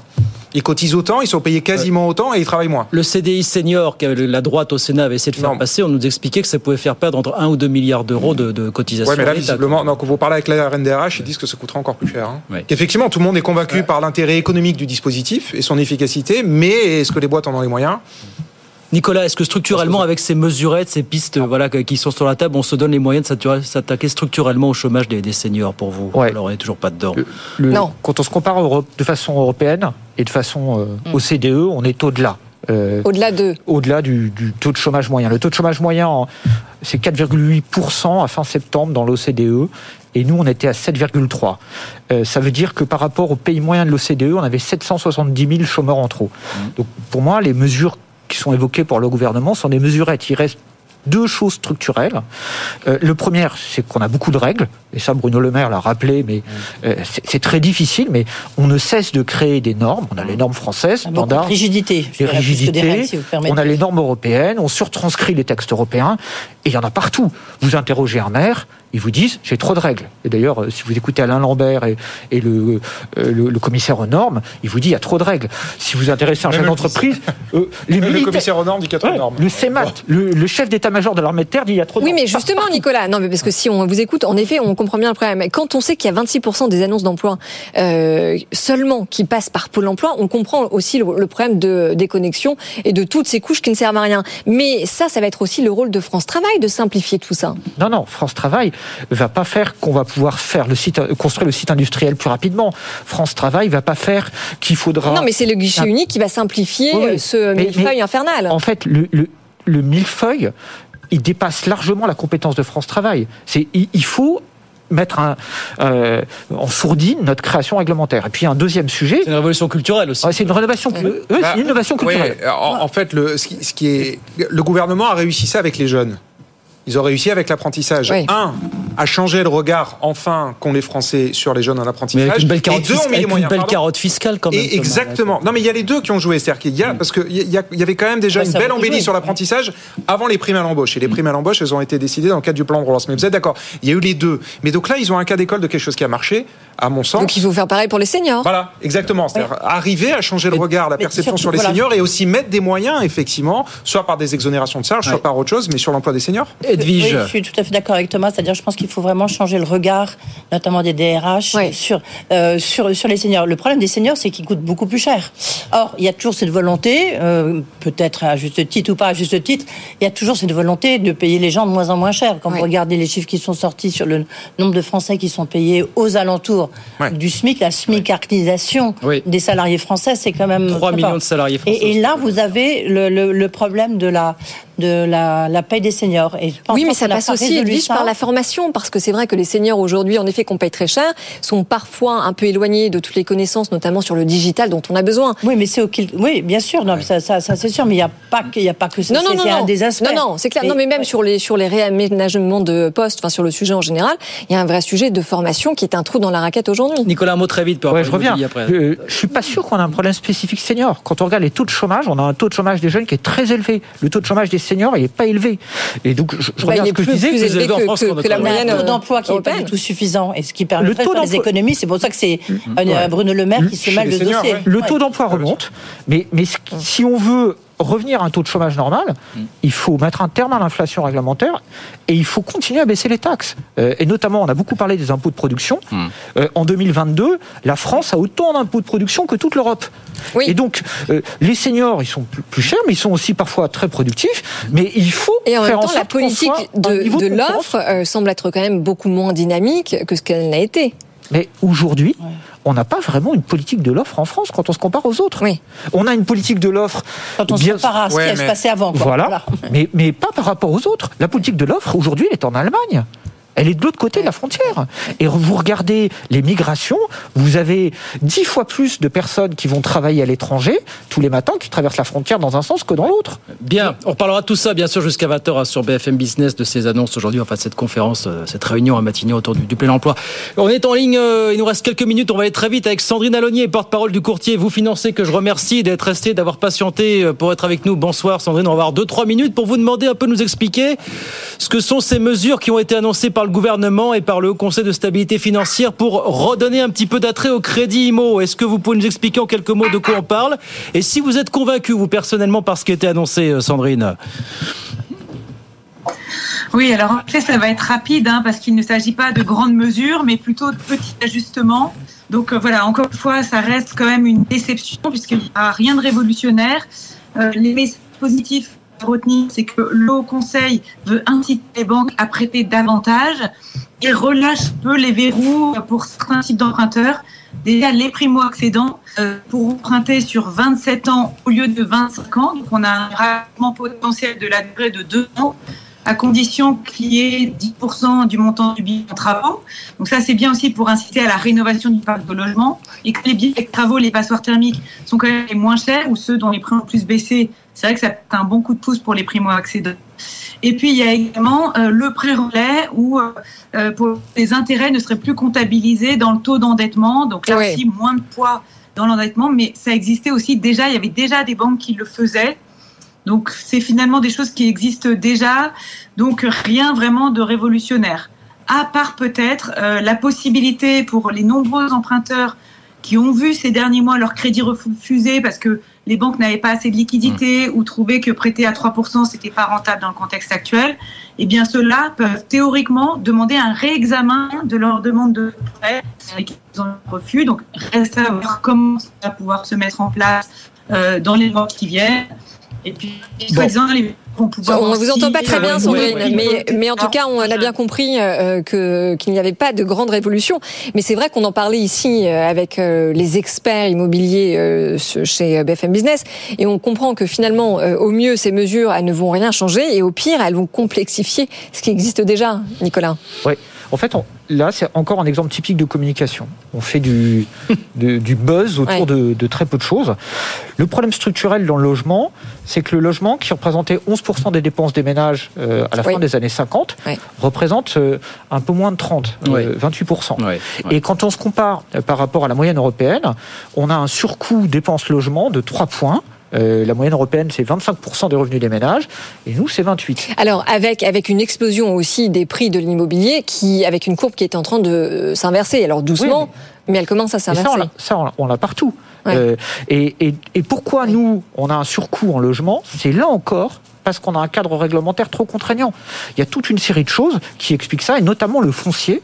Le foncier, euh, nos, notre, nos rigidités dans l'emploi du Le foncier, on n'a plus de foncier. Voilà, font qu'on a un surcoût de 20 à 40% selon les zones en termes de logement. Et donc, au lieu de dire les banquiers vont faire un effort pour faciliter l'accession à la propriété, il faut traiter le problème au fond. Il faut libéraliser le foncier, et puis il faut aussi euh, mettre un frein sur toute la production réglementaire qui fait que le coût du logement s'envole. C'est ça ce qu'on attend d'un gouvernement. Un dominateur commun à tout ce qu'on a raconté, c'est l'excès de normes. Voilà, finalement. Excès de normes. Tout ça résumé, Nicolas. Merci beaucoup, Sandrine. Merci d'avoir été avec nous malgré la, la, la, collection un petit peu défaillante. Mais on a bien compris que pour vous, il y avait pas mal de déceptions quand même autour des petites annonces du, du gouvernement aujourd'hui. Sandrine Alagné, donc porte-parole de Vous financez avec nous sur BFM Business. 18h56, on va se quitter quelques minutes. Oui, mais on se retrouve dans un instant avec euh, les meilleurs économistes français pour décrypter Avec euh, Nicolas notamment, voilà, qui nous accompagne jusqu'à 20h et puis le journal dans, dans un instant. Bien à tout de suite. BFM Business présente. Tous les jours, j'entends quoi? De nouvelles solutions, de nouvelles entreprises, de nouvelles levées de fonds. Mais c'est extraordinaire. J'ai dit qu'il y a un vrai souci, il faut créer de l'emploi. Je suis assez d'accord avec euh, ce qui a été dit. Il suffit d'écouter BFM Business. Voilà, magnifique. Guillaume Paul, Audrey Tcherkov. Good Evening Business. Allez, 19h, on repart. Deuxième heure de Good Evening Business en direct, bien sûr. Bonsoir Audrey. bonsoir Guillaume et rebonsoir à tous. Dans l'actualité ce soir, donc ces mesures annoncées par le gouvernement pour essayer de relancer un petit peu la machine du crédit immobilier qui s'est pas mal enrayée. Est-ce que la... les mesures sont à la hauteur des attentes? On va voir ça avec euh, Marie Cœur de Roy.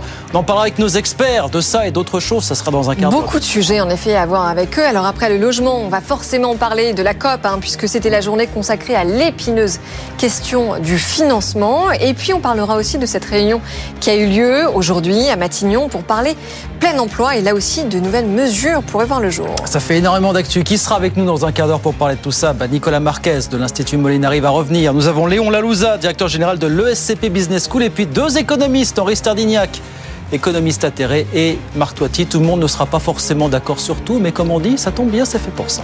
Voilà le programme, on est ensemble jusqu'à 20h, bien sûr. À tout de suite. Good Evening Business, le journal.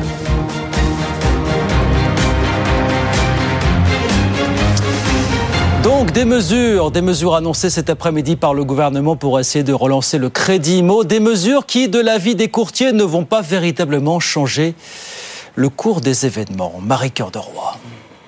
Sur la maturité des crédits, allonger de deux ans la durée maximale pourra effectivement faire baisser le taux d'endettement des ménages.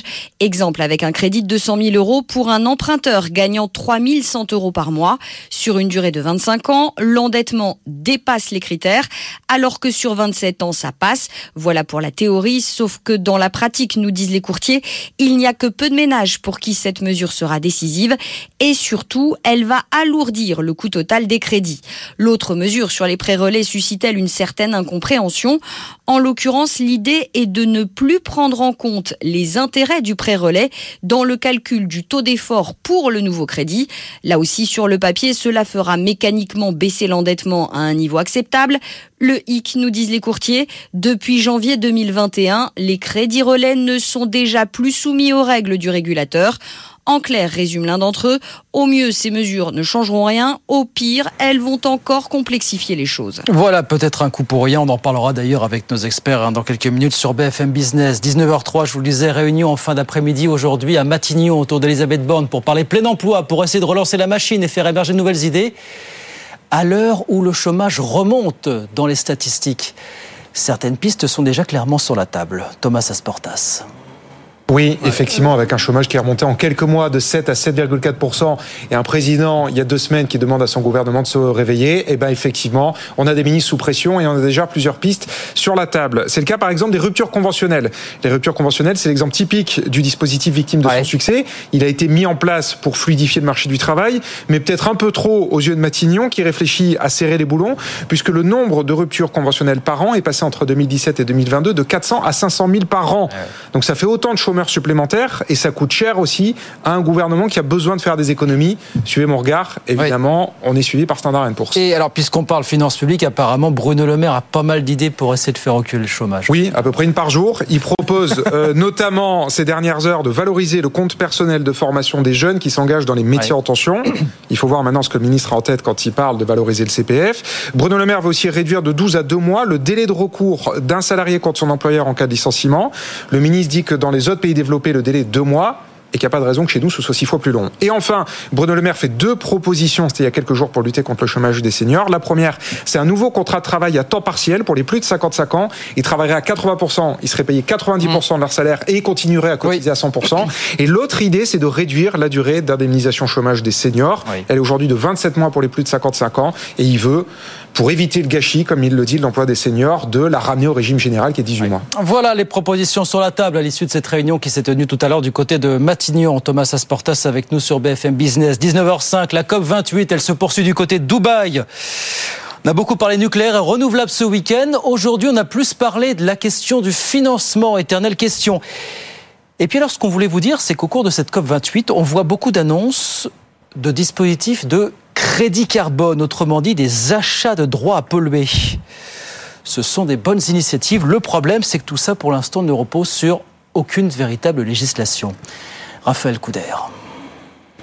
À Dubaï, les entreprises raffolent des crédits carbone. Dans les allées de la COP28, on compte des centaines d'événements dédiés à ce type de dispositif. Le principe, un crédit équivaut à une tonne de CO2 absorbée ou évitée grâce à un projet vert.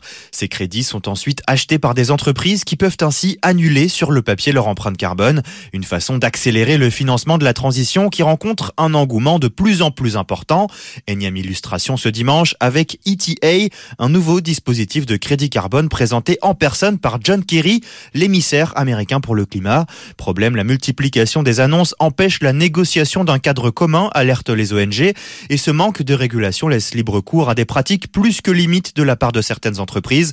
Plusieurs enquêtes publiées ces derniers mois ont même remis en cause l'efficacité de l'immense majorité des crédits carbone aujourd'hui en circulation.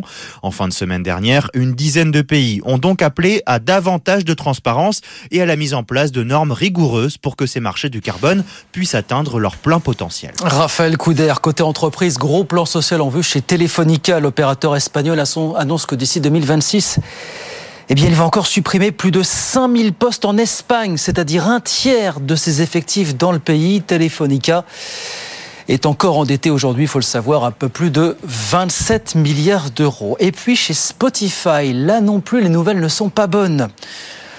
Le groupe va supprimer 1500 postes, soit 17% de ses effectifs. C'est assez incroyable quand on y pense, mais il faut savoir que jamais Spotify n'a réussi à être dans le vert sur une seule année. Alexandra Paget. 600 postes en janvier, 200 en juin. Spotify procède à sa troisième vague de licenciements alors qu'elle vient de publier de bons chiffres en octobre. Une augmentation de 26% de ses utilisateurs au troisième trimestre et de 16% de ses abonnés payants, soit la deuxième plus forte progression de son histoire. Un chiffre d'affaires lui aussi en hausse de 11% à 3,4 milliards d'euros. Mais Spotify n'est jamais encore parvenu à dégager de bénéfices nets annuels, seulement et à de rares occasions trimestriel. Et la plupart des géants de la tech licencient depuis le début de l'année en but à une croissance économique considérablement ralentie, alors que la plateforme a beaucoup investi depuis son lancement, plus d'un milliard de dollars dans les podcasts pour proposer des contenus exclusifs et pour s'implanter sur de nouveaux marchés. L'entreprise compte aujourd'hui trop de fonctions support. Selon ses dirigeants, elle a triplé le nombre de ses employés en cinq ans, plus productive, soit, mais moins efficace. Spotify veut réduire ses coûts opérationnels pour atteindre ses objectifs financiers. Voilà l'annonce de Spotify qui va donc supprimer 1500 postes, 17% de ses effectifs. Alexandra Paget avec nous sur BFM Business. 19h08. On retourne sur les marchés. Je vous rappelle euh, la clôture ce soir à la Bourse de Paris. Petite baisse pour débuter euh, la semaine sur le CAC 40. On perd 0,18%, 7332 points à la clôture. Aude Kersulek est avec nous. Bonsoir Aude. Bonsoir. Comment ça se passe à Wall Street pendant ce temps Aude Bien, première séance de la semaine dans le rouge. On a le Dow Jones qui perd 0,2%. C'est moins 0,6 pour le S&P 500 et le Nasdaq on perd quasiment 0, euh, quasiment 1%. Alors on avait quand même fini la semaine dernière sur les chapeaux de roue. Hein. Le S&P 500 était même au plus haut euh, de l'année après un très beau mois de novembre. On avait bénéficié notamment du repli des marchés obligataires. Jérôme Powell s'était euh, exprimé avec un ton très ferme sur la politique monétaire, mais les marchés avaient entendu ce qu'ils voulaient entendre, c'est-à-dire qu'il allait avoir des euh, baisses de taux euh, en début d'année prochaine au premier, au deuxième trimestre. En tout cas, aujourd'hui, le taux 10 ans repart à la hausse, 4,29%. Hein, On a tout de même pris 7 points de base depuis l'ouverture. Côté valeur, on a Spotify, donc le numéro 1 mondial des, des plateformes de streaming, qui est basé à Stockholm, mais qui est coté à New York qui, euh, vous l'avez dit, va réduire ses effectifs de 17%. Ça plaît au marché hein, puisque la valeur prend 8%. Et puis on a Uber aussi euh, qui est bien le grand gagnant de la recomposition de l'indice S&P 500 puisqu'il va intégrer euh, cet indice phare américain et il gagne 5% en ce moment. Et puis on notera aussi ce week-end l'or qui a touché son plus haut au-dessus des 2130 dollars l'once et puis le Bitcoin qui a repassé les 41 500 dollars. Merci beaucoup Aude Karsulek avec nous sur BFM Business. 19h10, on revient dans un instant avec Audrey Tcherkov et nos experts jusqu'à 20h. Beaucoup de chance ce soir. Le gouvernement qui planche sur le plein emploi. La COP28, les mesures pour relancer le crédit et puis Cocorico, les écoles de commerce françaises toujours aussi bien classées. C'est pas moi qui le dis, c'est le FT. C'est une référence. À tout de suite. BFM Business présente Good Evening Business, les experts du soir. 19h14 euh, sur BFM Business. Nos experts sont là, ils sont déjà très loquaces. Henri Sterdignac, bonsoir, économiste à l'EFCE. Marc Toiti, économiste et président du cabinet à ces défis. Bonsoir Audrey, bonsoir Guillaume. Bonsoir, à toutes et à tous. Nicolas Marquez, vous êtes resté avec nous. Et Léon Lao-Luzin, directeur général de l'ECP Business School. Bonsoir. bonsoir Bon, on va parler plein emploi puisqu'il y a une réunion cet après-midi, ça ne nous aura pas échappé à Matignon, en présence d'Elisabeth Borne et de plusieurs ministres pour justement euh, parler de ces derniers chiffres de l'INSEE qui nous disent que le chômage remonte et parler eh bien justement des pistes euh, qui existent, euh, bah, comme la comme la réforme de la rupture conventionnelle, Guillaume. Oui, mais il y en a d'autres. Il y en a d'autres qui concernent les, les, seniors. Ce que défend Bruno Le Maire pour les seniors, un nouveau contrat de travail à temps partiel pour les plus de 55 ans, pour travailler à 80%, toucher 90% de leur salaire. Écoutez ce que disait Marie-Lise Léon ce matin, la patronne de la CFDT, dit oui, merci. En fait, on l'a déjà proposé ça l'année dernière. Écoutez. Je dis que c'est très bien que le ministre de l'économie se souvienne d'une proposition qu'a fait la CFDT il y a un an. Euh, dans le cadre de la concertation sur les retraites, c'est exactement euh, une de nos propositions qui a été balayée puisque à l'époque, euh, l'idée était uniquement de répondre à la question des retraites par le décalage de l'âge légal qui était profondément injuste, qu'il est toujours, Bon, euh, en tout cas, si le gouvernement commence à reprendre euh, certaines des, propositions et des solutions formulées par les partenaires sociaux, euh, c'est plutôt une bonne chose. Maintenant, euh, rappelez-vous, la semaine dernière, quand Emmanuel Macron euh, s'adressait à un parterre euh, de dirigeants et qui leur demandait de se réveiller, on est d'accord pour dire que c'était un mauvais diagnostic puisque les entreprises embauchent non-stop depuis 4 ans. Marc bah, écoutez, moi, j'en parlais avec Guillaume. On peut dire ce qu'on disait avant l'émission Oui, avec Guillaume. euh, quand vous parliez le plein emploi, ça me rappelait le film donc La Zizanie avec Louis de Funès qui disait mon programme en trois points. Premièrement, le plein emploi. Deuxièmement, le plein emploi. Voilà, troisièmement, le... bon. Mais on oublie l'essentiel. C'est-à-dire pour avoir de l'emploi, il faut de l'activité économique, il faut de la croissance, il faut qu'on puisse effectivement avoir une dynamique. Or, euh, je sais pas, mais ils doivent vivre sur une autre planète, nos, nos dirigeants, parce que je sais pas si vous avez vu les chiffres qui sont sortis. Le PIB a chuté. Vous vous souvenez, on a eu un débat ici même. de L'INSEE qui avait euh, annoncé une hausse du PIB au troisième trimestre. J'ai dit c'est bizarre parce que tous les chiffres donnent plutôt une baisse. ils sont revenus dessus. Et voilà, l'INSEE a révisé les chiffres, on est à moins 0,1%. Le quatrième trimestre annonce évidemment également catastrophique. Et ce qui est très surprenant, c'est que le chômage augmente avant même la récession.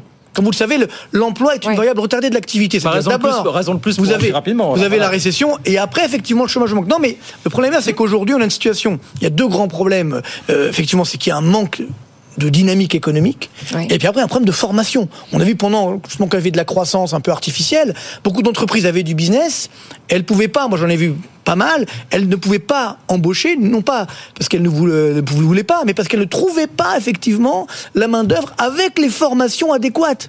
C'est ça le grand, le problème numéro un aujourd'hui, il est là. Et donc euh, quand vous regardez les chiffres de- de- du chômage, toutes catégories confondues, hein, de A à E, on est à plus de 6 millions de chômeurs en France. C'est ça la réalité alors, du marché du justement, travail justement, non, mais non. Alors, alors, on on peut va dire faire- n'importe quoi. C'est n'importe Ah bah, quoi. c'est n'importe quoi, alors. Bravo, Henri euh, bravo. Il y a des gens catégorie C qui en fait euh, travaillent, mais qui sont encore euh, en- inscrits au, au- au chômage. Bon, effectivement, on a tout à fait naturellement une légère hausse du, du chômage qui Ah, correspond- d'accord, on n'a pas dit n'importe quoi alors. qui correspond à bon, la dégradation de, De l'activité, oui. économique. Le problème, étant donné que le gouvernement ne peut pas faire grand-chose pour la dégradation de l'activité économique, Bah. on est en train, il est en train de chercher euh, des solutions qui n'ont euh, pas grand-chose à voir avec le Peut-être que problème. s'il mettait en place une vraie politique de l'offre, euh, eh bien, il, aurait il est en train de chercher des solutions qui n'ont pas grand-chose à voir avec le, le problème, en particulier euh, l'idée de s'en prendre aux ruptures conventionnelles, l'idée euh, de euh, d'inventer de nouveaux procédés euh, de chômage, de travail à temps partiel pour les seniors. hein. Il faut il faut dire que ça existe déjà. On a déjà la retraite progressive qui est mise en place, qui concerne 20 000 personnes par an, donc un échec total. Qui est un On a effet d'aubaine, qui est un effet d'aubaine. D'accord, mais on a, on, on a déjà le cumul emploi, emploi. Oui, donc ce qui, ce qui est annoncé n'est pas à la hauteur des enjeux. Tout ça existe déjà Oui. et c'est pas avec ça qu'on Voilà. va faire les emplois euh, dont on a besoin. Effectivement, ben, il faut que les entreprises prennent aussi l'habitude reprennent l'habitude de former leur main-d'œuvre. Mais justement, parlant faisaient de formation, Léon, vous êtes à la tête de l'ESCP alors Alors, je crois euh, qu'il y a un problème d'adéquation, hein, on a dit, entre les compétences et les, euh, les emplois non pourvus.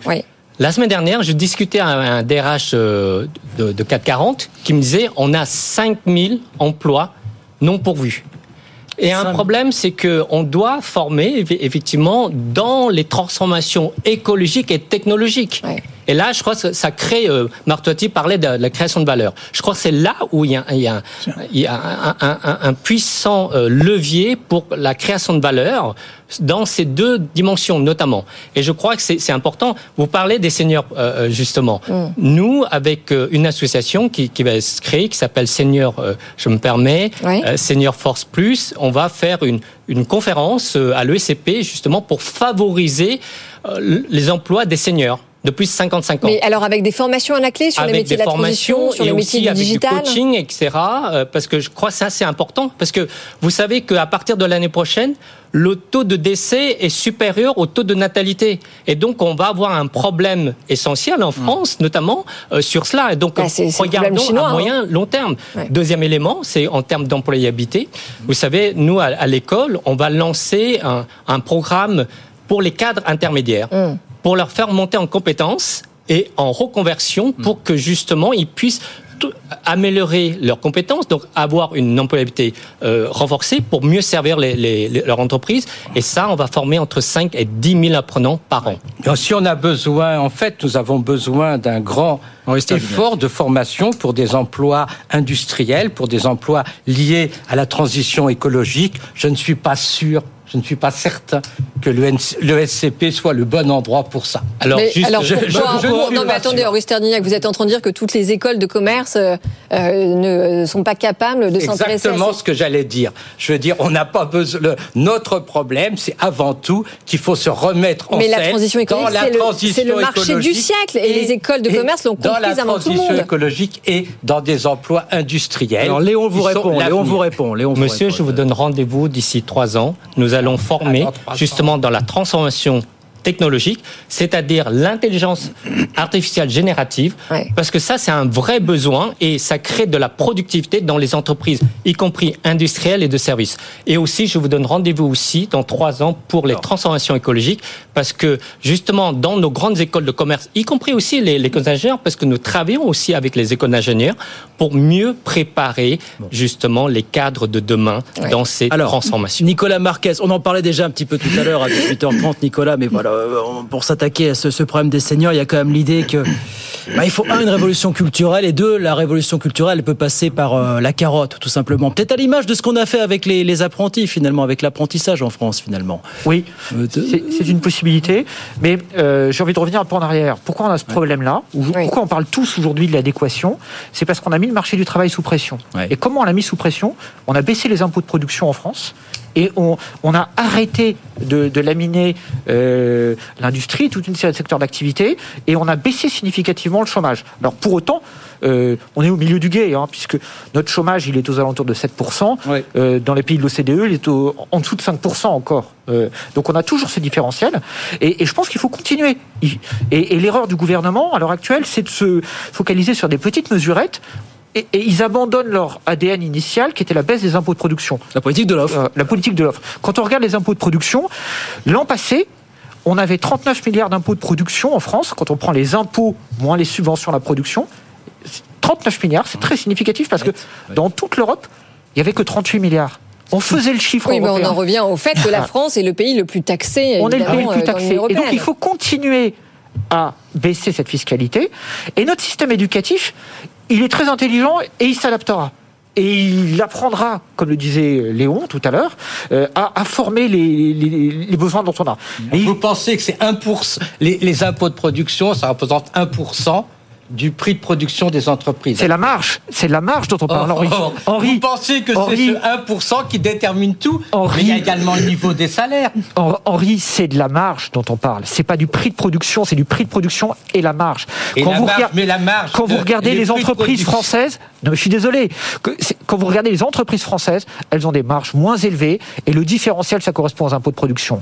Et quand vous regardez ce qui s'est passé dans les 20 dernières années avec des entreprises qui ont délocalisé massivement pour aller produire ailleurs et des particuliers qui traversent la frontière pour aller bosser en Suisse, pour aller bosser en Allemagne, pour aller bosser au Luxembourg et des expats, on a autant d'expats et, de personnes qui travaillent à l'étranger que les États-Unis. Henri Sterdignac, si on veut garder nos talents et nos entreprises sur le territoire, il faut alléger la fiscalité vous ne pouvez pas dire le contraire. C'est pas, pas ces malheureux 1% du prix de production qui vont changer la donne. Non, mais non, non, mais ça fait partie du problème. Une partie du problème, effectivement, c'est qu'il faut que les classes dirigeantes françaises investissent en France et qu'elles investissent dans les dans l'industrie et dans l'industrie de demain. Marc euh, le discours à jet continu on a, on a toujours trop d'impôts. Non, c'est pas possible. Marc bah, si, c'est une réalité.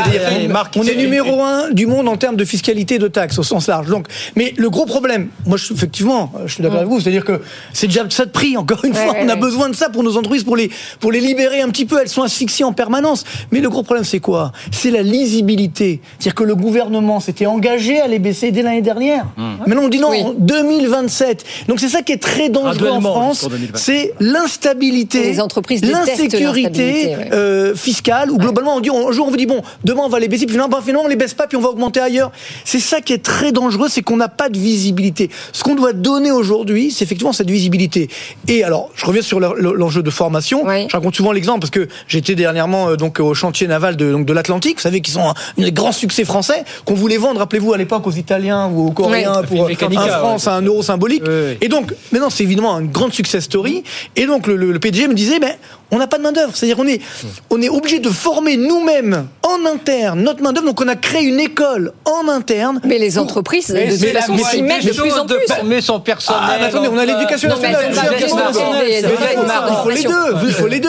On, Il faut les a, deux. on a des entreprises qui se lancent dans des secteurs. Le, fait de former les universités et les écoles Mais justement. Léon, que est-ce que c'est complémentaire le fait que les entreprises se mettent à créer leurs propres écoles et centres de formation, euh, ou au contraire, est-ce que ça vient concurrencer euh, des écoles comme la vôtre? Non, au contraire, c'est complémentaire. Et je dirais pourquoi? Parce que maintenant, c'est la formation tout au long de la vie. Ouais.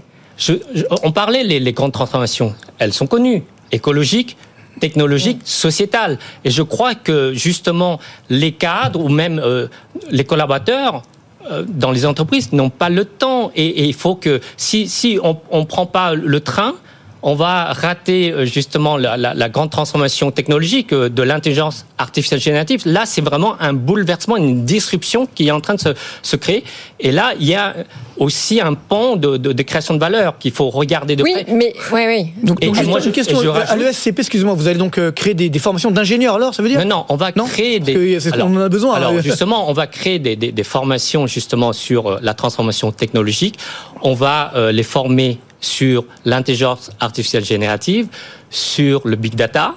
euh, sur le no-code avec nos partenaires et effectivement on, on crée ça euh, essentiellement en ligne pour que ce soit peu onéreux, accessible au compte CPF. Mais alors, France, justement, il y a pas non, mais- beaucoup d'ingénieurs et le drame, le drame, Et très qu'une peu de partie femmes, de ces ouais. ingénieurs sont détournés dans des écoles de commerce, dans la finance. Ça, Attendez, oui, mais alors justement, Henri, non mais là, attendez, pardon, pardon, pardon, mais quand je vous écoute tous les quatre, si on rajoute un peu de supplément d'âme parce que là, on l'entend à, pas, le pauvre, à cette masque. discussion, Oui, non mais attendez, parce que quand je, quand je vous écoute tous les quatre, euh, est-ce que la question aujourd'hui, est-ce qu'on peut encore raisonner uniquement en termes de chiffres et uniquement en termes de plein emploi? Est-ce qu'on ne devrait pas se demander plutôt comment travailler la qualité de l'emploi, puisque ce qu'on veut à la fin, c'est plus de productivité, plus d'innovation, euh, plus de nouvelles activités en lien avec la transition. Est-ce que c'est pas un combat d'arrière-garde Ce que vous dites ce est plein emploi complètement l'inverse de ce que veut faire le gouvernement. hein.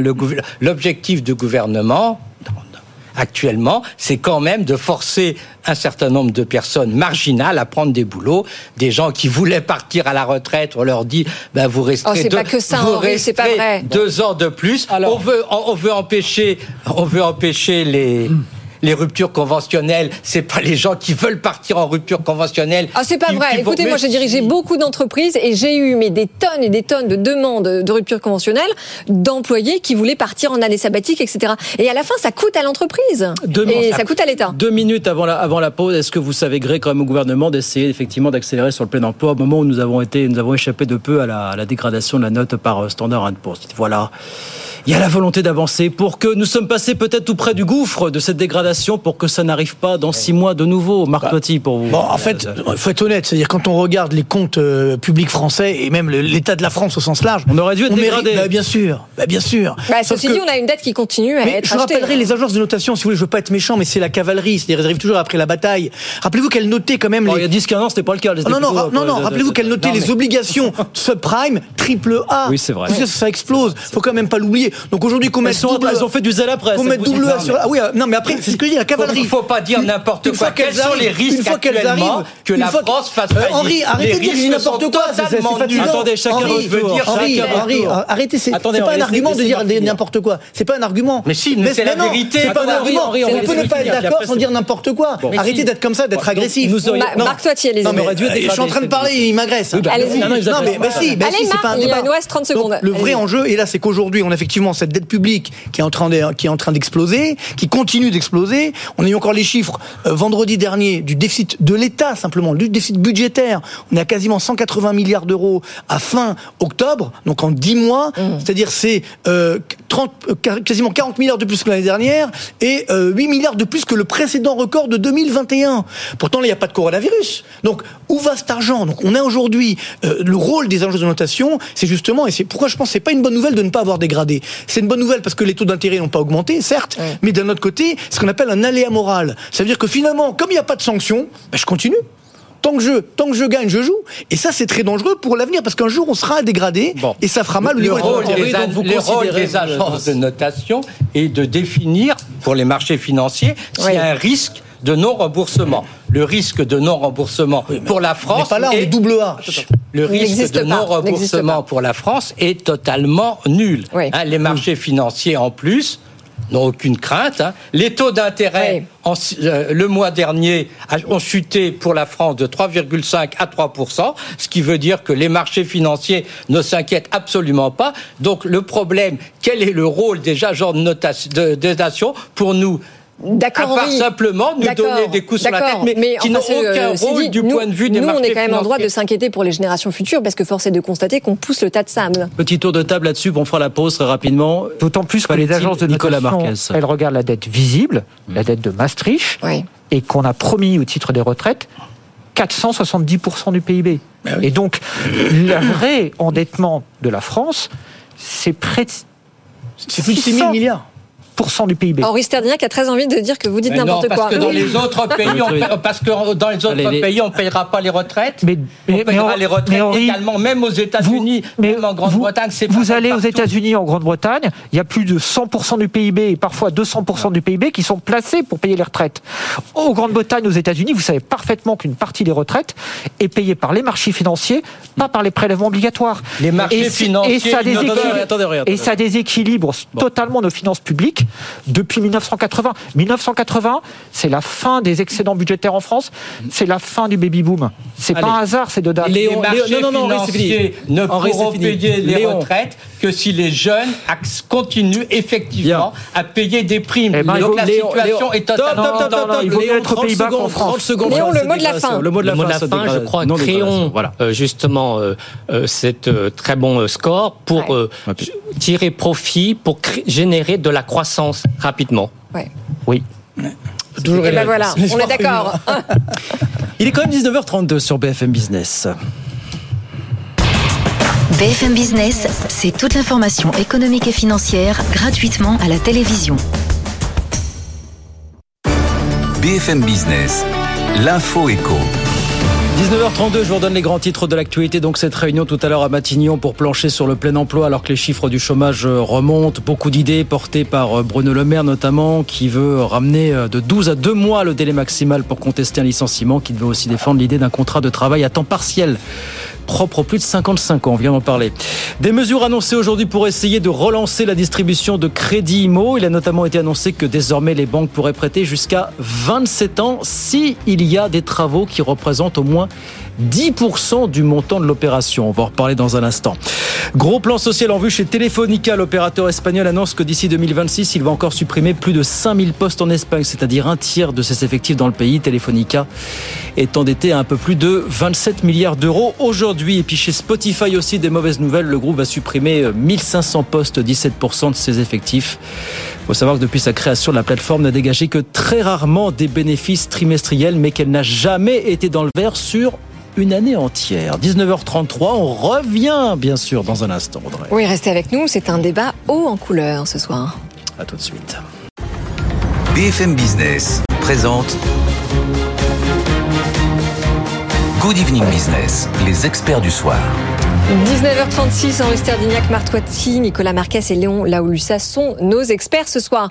On va dire un mot d'immobilier parce que le gouvernement a annoncé, c'était cet après-midi, des mesures pour essayer de relancer la distribution de crédits immobiliers qui, vous le savez, est en chute libre. Bah, c'est vrai que les règles sont devenues assez contraignantes pour les, les candidats, mais euh, en gros, il y a eu quelques annonces alors assez techniques. On nous dit notamment que les banques pourront désormais prêter non plus jusqu'à 25, mais jusqu'à 27 ans. Mais si et seulement si Il y a des travaux qui représentent 10% du montant de l'opération. Tout ça est assez technique. Écoutez, Sandrine Alanier, vous financier.com, courtier, qui nous disait tout à l'heure, il n'y a pas grand-chose de nouveau finalement dans, dans tout ça. Écoutez.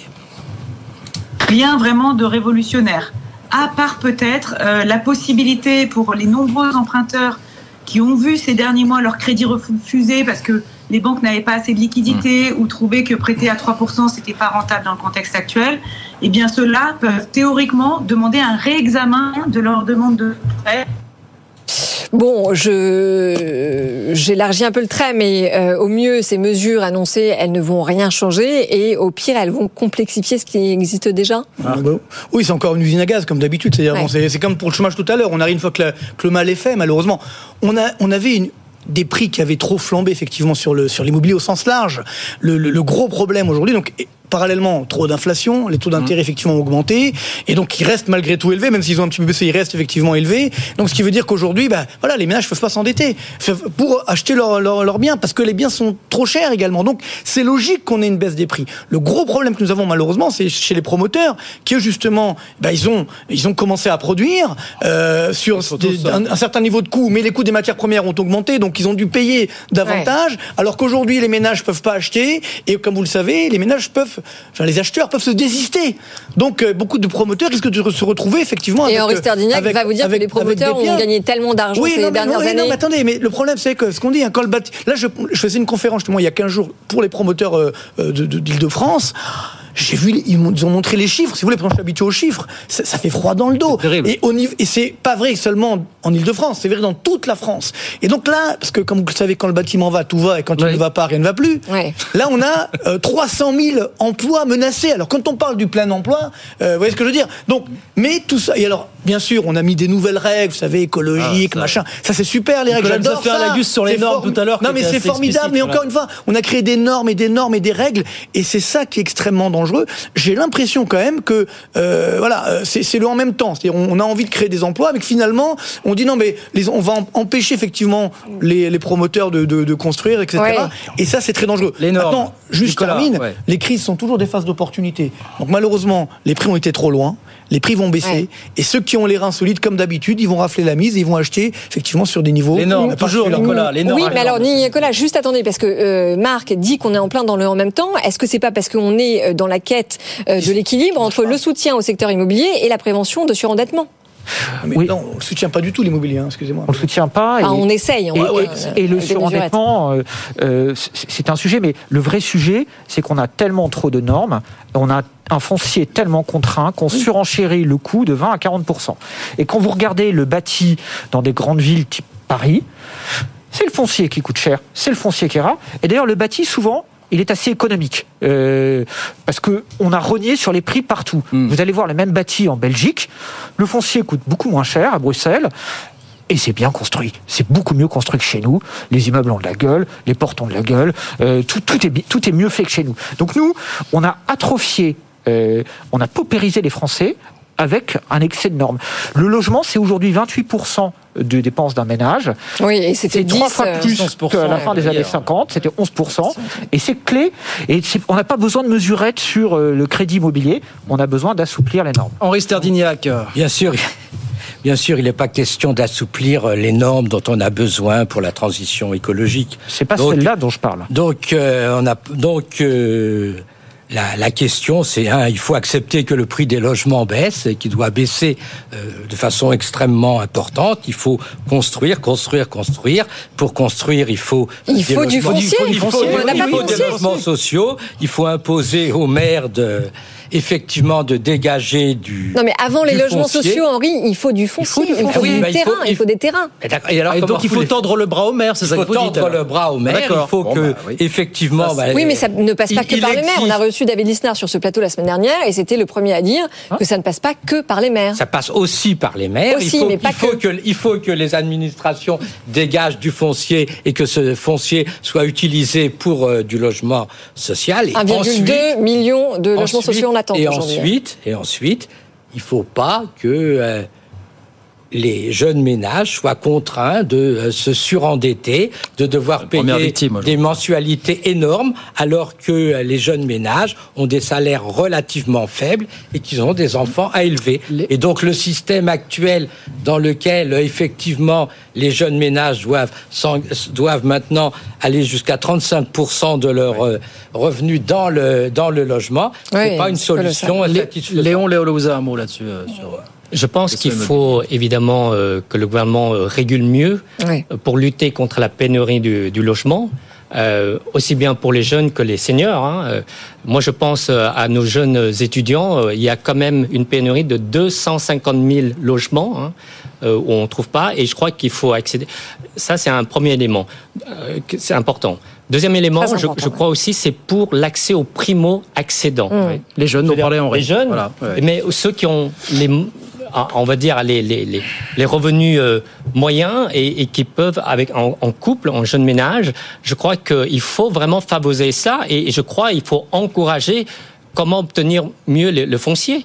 Et je crois que ça, c'est un enjeu euh, aussi de croissance. Ça, c'est clair que c'est, ah. je veux dire, c'est un objectif de vie. C'est-à-dire, effectivement, on voit bien euh, quand on est euh, justement quand on arrive au troisième âge, les, ménages les plus en danger sont qui n'ont pas leur résidence principale, ils doivent payer un loyer, etc. Donc c'est vrai que c'est un, un, un, programme de vie, c'est-à-dire pour les jeunes, effectivement, d'accéder à la propriété. Le problème, c'est que là, les prix étaient beaucoup trop élevés, les, les, les, taux d'intérêt également trop élevés. Donc le fait que ça baisse, finalement, c'est une bonne mesure, c'est une bonne nouvelle entre guillemets, j'ai envie de dire. Mais attention, le problème, c'est que si les ménages, donc une fois, c'est un choix de vie. Il faut le faire. Mais s'ils s'endettent trop, et on, on, vit, on le vit aujourd'hui, si demain, il y a un, malheureusement un travers de vie, que ce soit un problème, quand on tombe au chômage ou autre, comment on fait pour rembourser? Non, mais ceci dit, c'est ça qui est extrêmement aujourd'hui. C'est pour ça, attention, le surendettement à 35% de plus, c'est le message de la Banque de France. C'est le message de la Banque de France, les banques également. la situation de surendettement. C'est ça. Il faut également protéger les ménages. Mais les taux d'intérêt devraient baisser, puisque l'inflation commence à refluer. 2024 devrait être l'année de baisse. Oui, mais ils vont pas baisser à 3 ou 4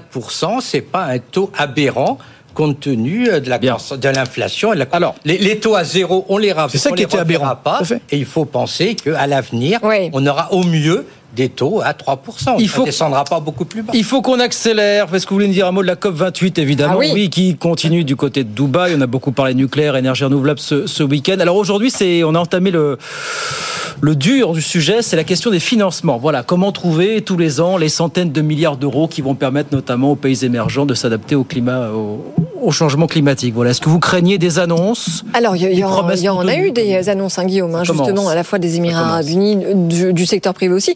Non, mais la question, euh, en effet, qu'il euh, faut se poser, rappelez-vous, Copenhague, 2009 tous les pays riches s'engagent à financer à hauteur de 100 milliards euh, de dollars par an les pays pauvres pour justement euh, compenser euh, la pollution qu'ils subissent de la part de ces mêmes pays riches et financer leur transition.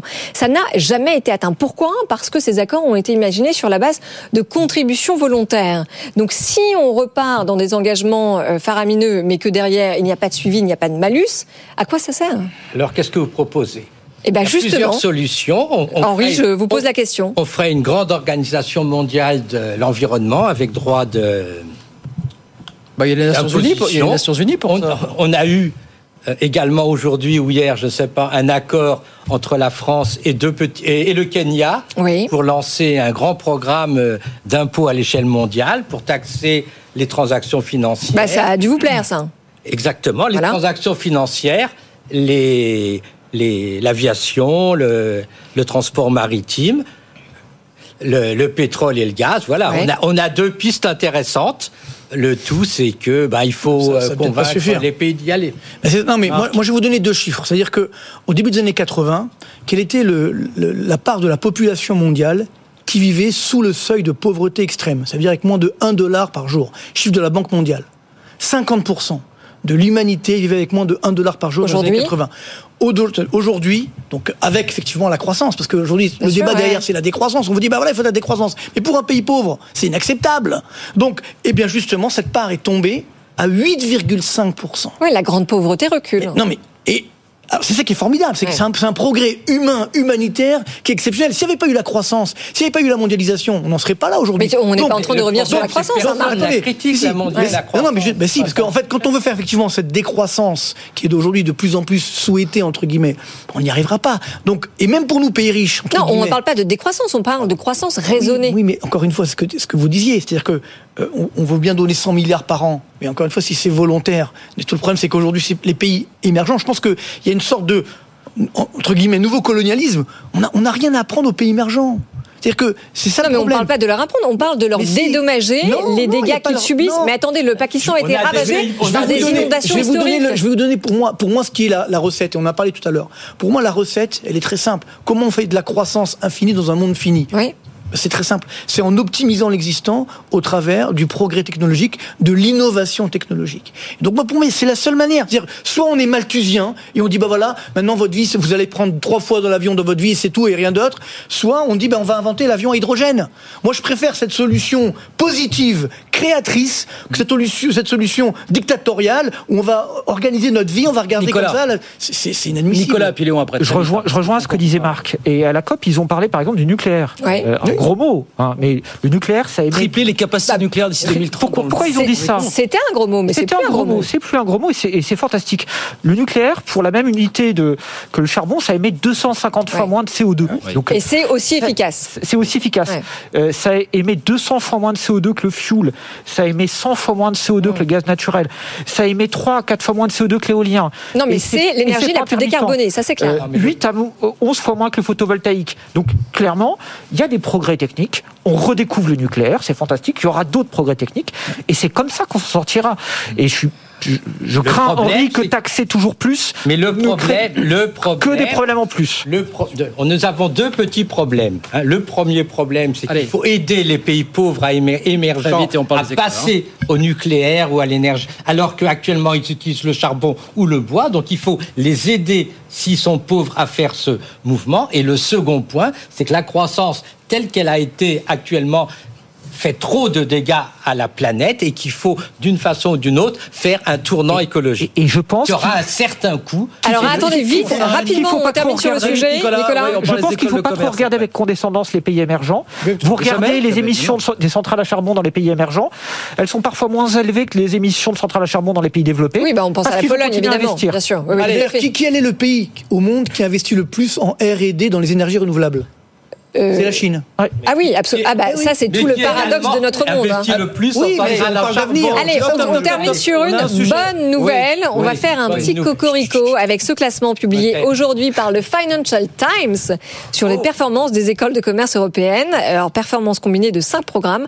HEC Paris sort en tête devant la London Business School et dans le top 5, on trouve l'ESCP Business School justement qui est classé quatrième. Alors Léon, est-ce que vous attendiez euh, à, ce- à cette place dans le classement C'est, euh, je dirais que c'est l'excellence euh, à la française, à l'honneur. Vous avez, je rappelle, 90 écoles classées au- au niveau européen. Il y en a 23 écoles.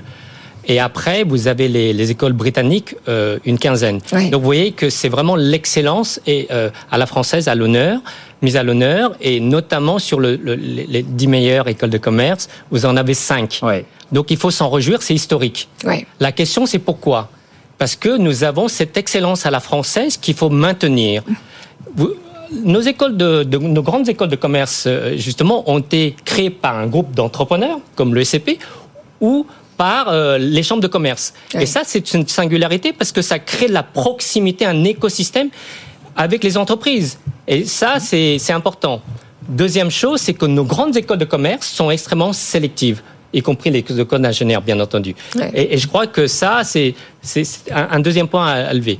Et aussi, nous avons un réseau d'anciens élèves très influents et aussi nos grandes écoles de commerce françaises sont très agiles parce que justement, elles se, elles se préoccupent des grandes transformations technologiques, écologiques et sociétales. Et je crois que c'est ça, c'est euh, par rapport aux autres écoles européennes. Je précise dans ce top 10, donc HEC Paris, le SCP Business School que vous représentez qui est quatrième, et puis dans le top 10, on retrouve l'EDEC, l'ESSEC et le M Lyon Ah Business ouais. School. Voilà. Donc, Non, mais les cinq. écoles de commerce françaises sont parmi les meilleures du monde. Et on a que trois avec minutes. toutes ces bonnes écoles de commerce, toutes ces performances fabuleuses, l'économie française se porte si mal. Eh ben, J'ai peut-être un élément de Bah, réponse. justement, on espère qu'elle se porte mieux. Mais justement, Contribution aux investissements. Nicolas. moyens Oh, à nos grandes écoles de commerce françaises. Ouais. Est-ce que Vous savez que, est-ce que vous savez, Mais vous pardon, euh, cher euh, Henri, est-ce que vous savez que dans nos grandes écoles de commerce, y compris le SCP, nous n'avons pas de subvention de l'État? Nous sommes en, en fonds propres et aussi nous avons une fondation. Est-ce que vous savez cela? Par rapport aux écoles d'ingénieurs, est-ce que vous savez cela Donc voilà. Donc D'abord, vous avez des Alors, anciens élèves alors, qui gagnent des juste- sommes fabuleuses. Donc, le, À la sueur de leur la- front, la moindre ah bah non. choses, Ils l'ont pas volé, qu'elles Ils l'ont pas volé. Non, euh, l'argent. ont Non, mais le sujet, Henri, c'est que ces Ah, personnes qui sortent de nos écoles de commerce, qui sont très Ah, bien voilà, formées, là. partent à l'étranger. Et le, su- le Et- sujet, c'est de réussir à les faire Nicolas, rester en Nicolas et France. Marc, Nicolas et Marc. Henri, ah, donc on a entendu qu'il y avait dans les 10 meilleures écoles de commerce. 5 françaises. Cinq françaises. Dans les 10 meilleures universités européennes, il n'y a que deux universités françaises. hein. c'est Paris-Saclay, c'est PSL, Paris Sciences et Lettres. Et donc notre problème, il n'est pas dans les écoles de commerce dont on devrait se réjouir parce qu'elles fonctionnent bien. Il est plutôt dans notre université. Et, et tout à l'heure, Léon a dit euh, trois choses. Il a dit les écoles euh, de commerce a été créées par des entrepreneurs. euh, comme, comme à l'origine les écoles d'ingénieurs. hein. Ça a été créé pour Oui, répondre à des besoins d'entrepreneurs. Il a dit on n'a pas peur de sélectionner. Et ça, c'est un sujet pour l'université française. Il y a eu énormément de débats. Oui. On parlait de Dauphine ou autre, de, de la sélection qui était, c'était le diable si vous sélectionnez. Et troisième chose, et Léon a dit, nos écoles de commerce, elles ont des réseaux d'anciens d'élèves. Moi, j'ai la chance d'avoir fait et une école de commerce et une université. Je peux vous dire que les anciens élèves, ça fonctionne très bien dans, dans mon ancienne école. hein. c'est l'EM Lyon qui est dixième du classement. Et beaucoup moins dans les anciennes l'université. universités, Nanterre, Ouais. Aix, il n'y a pas d'anciens élèves. Non. Et donc, il ne faut pas s'étonner.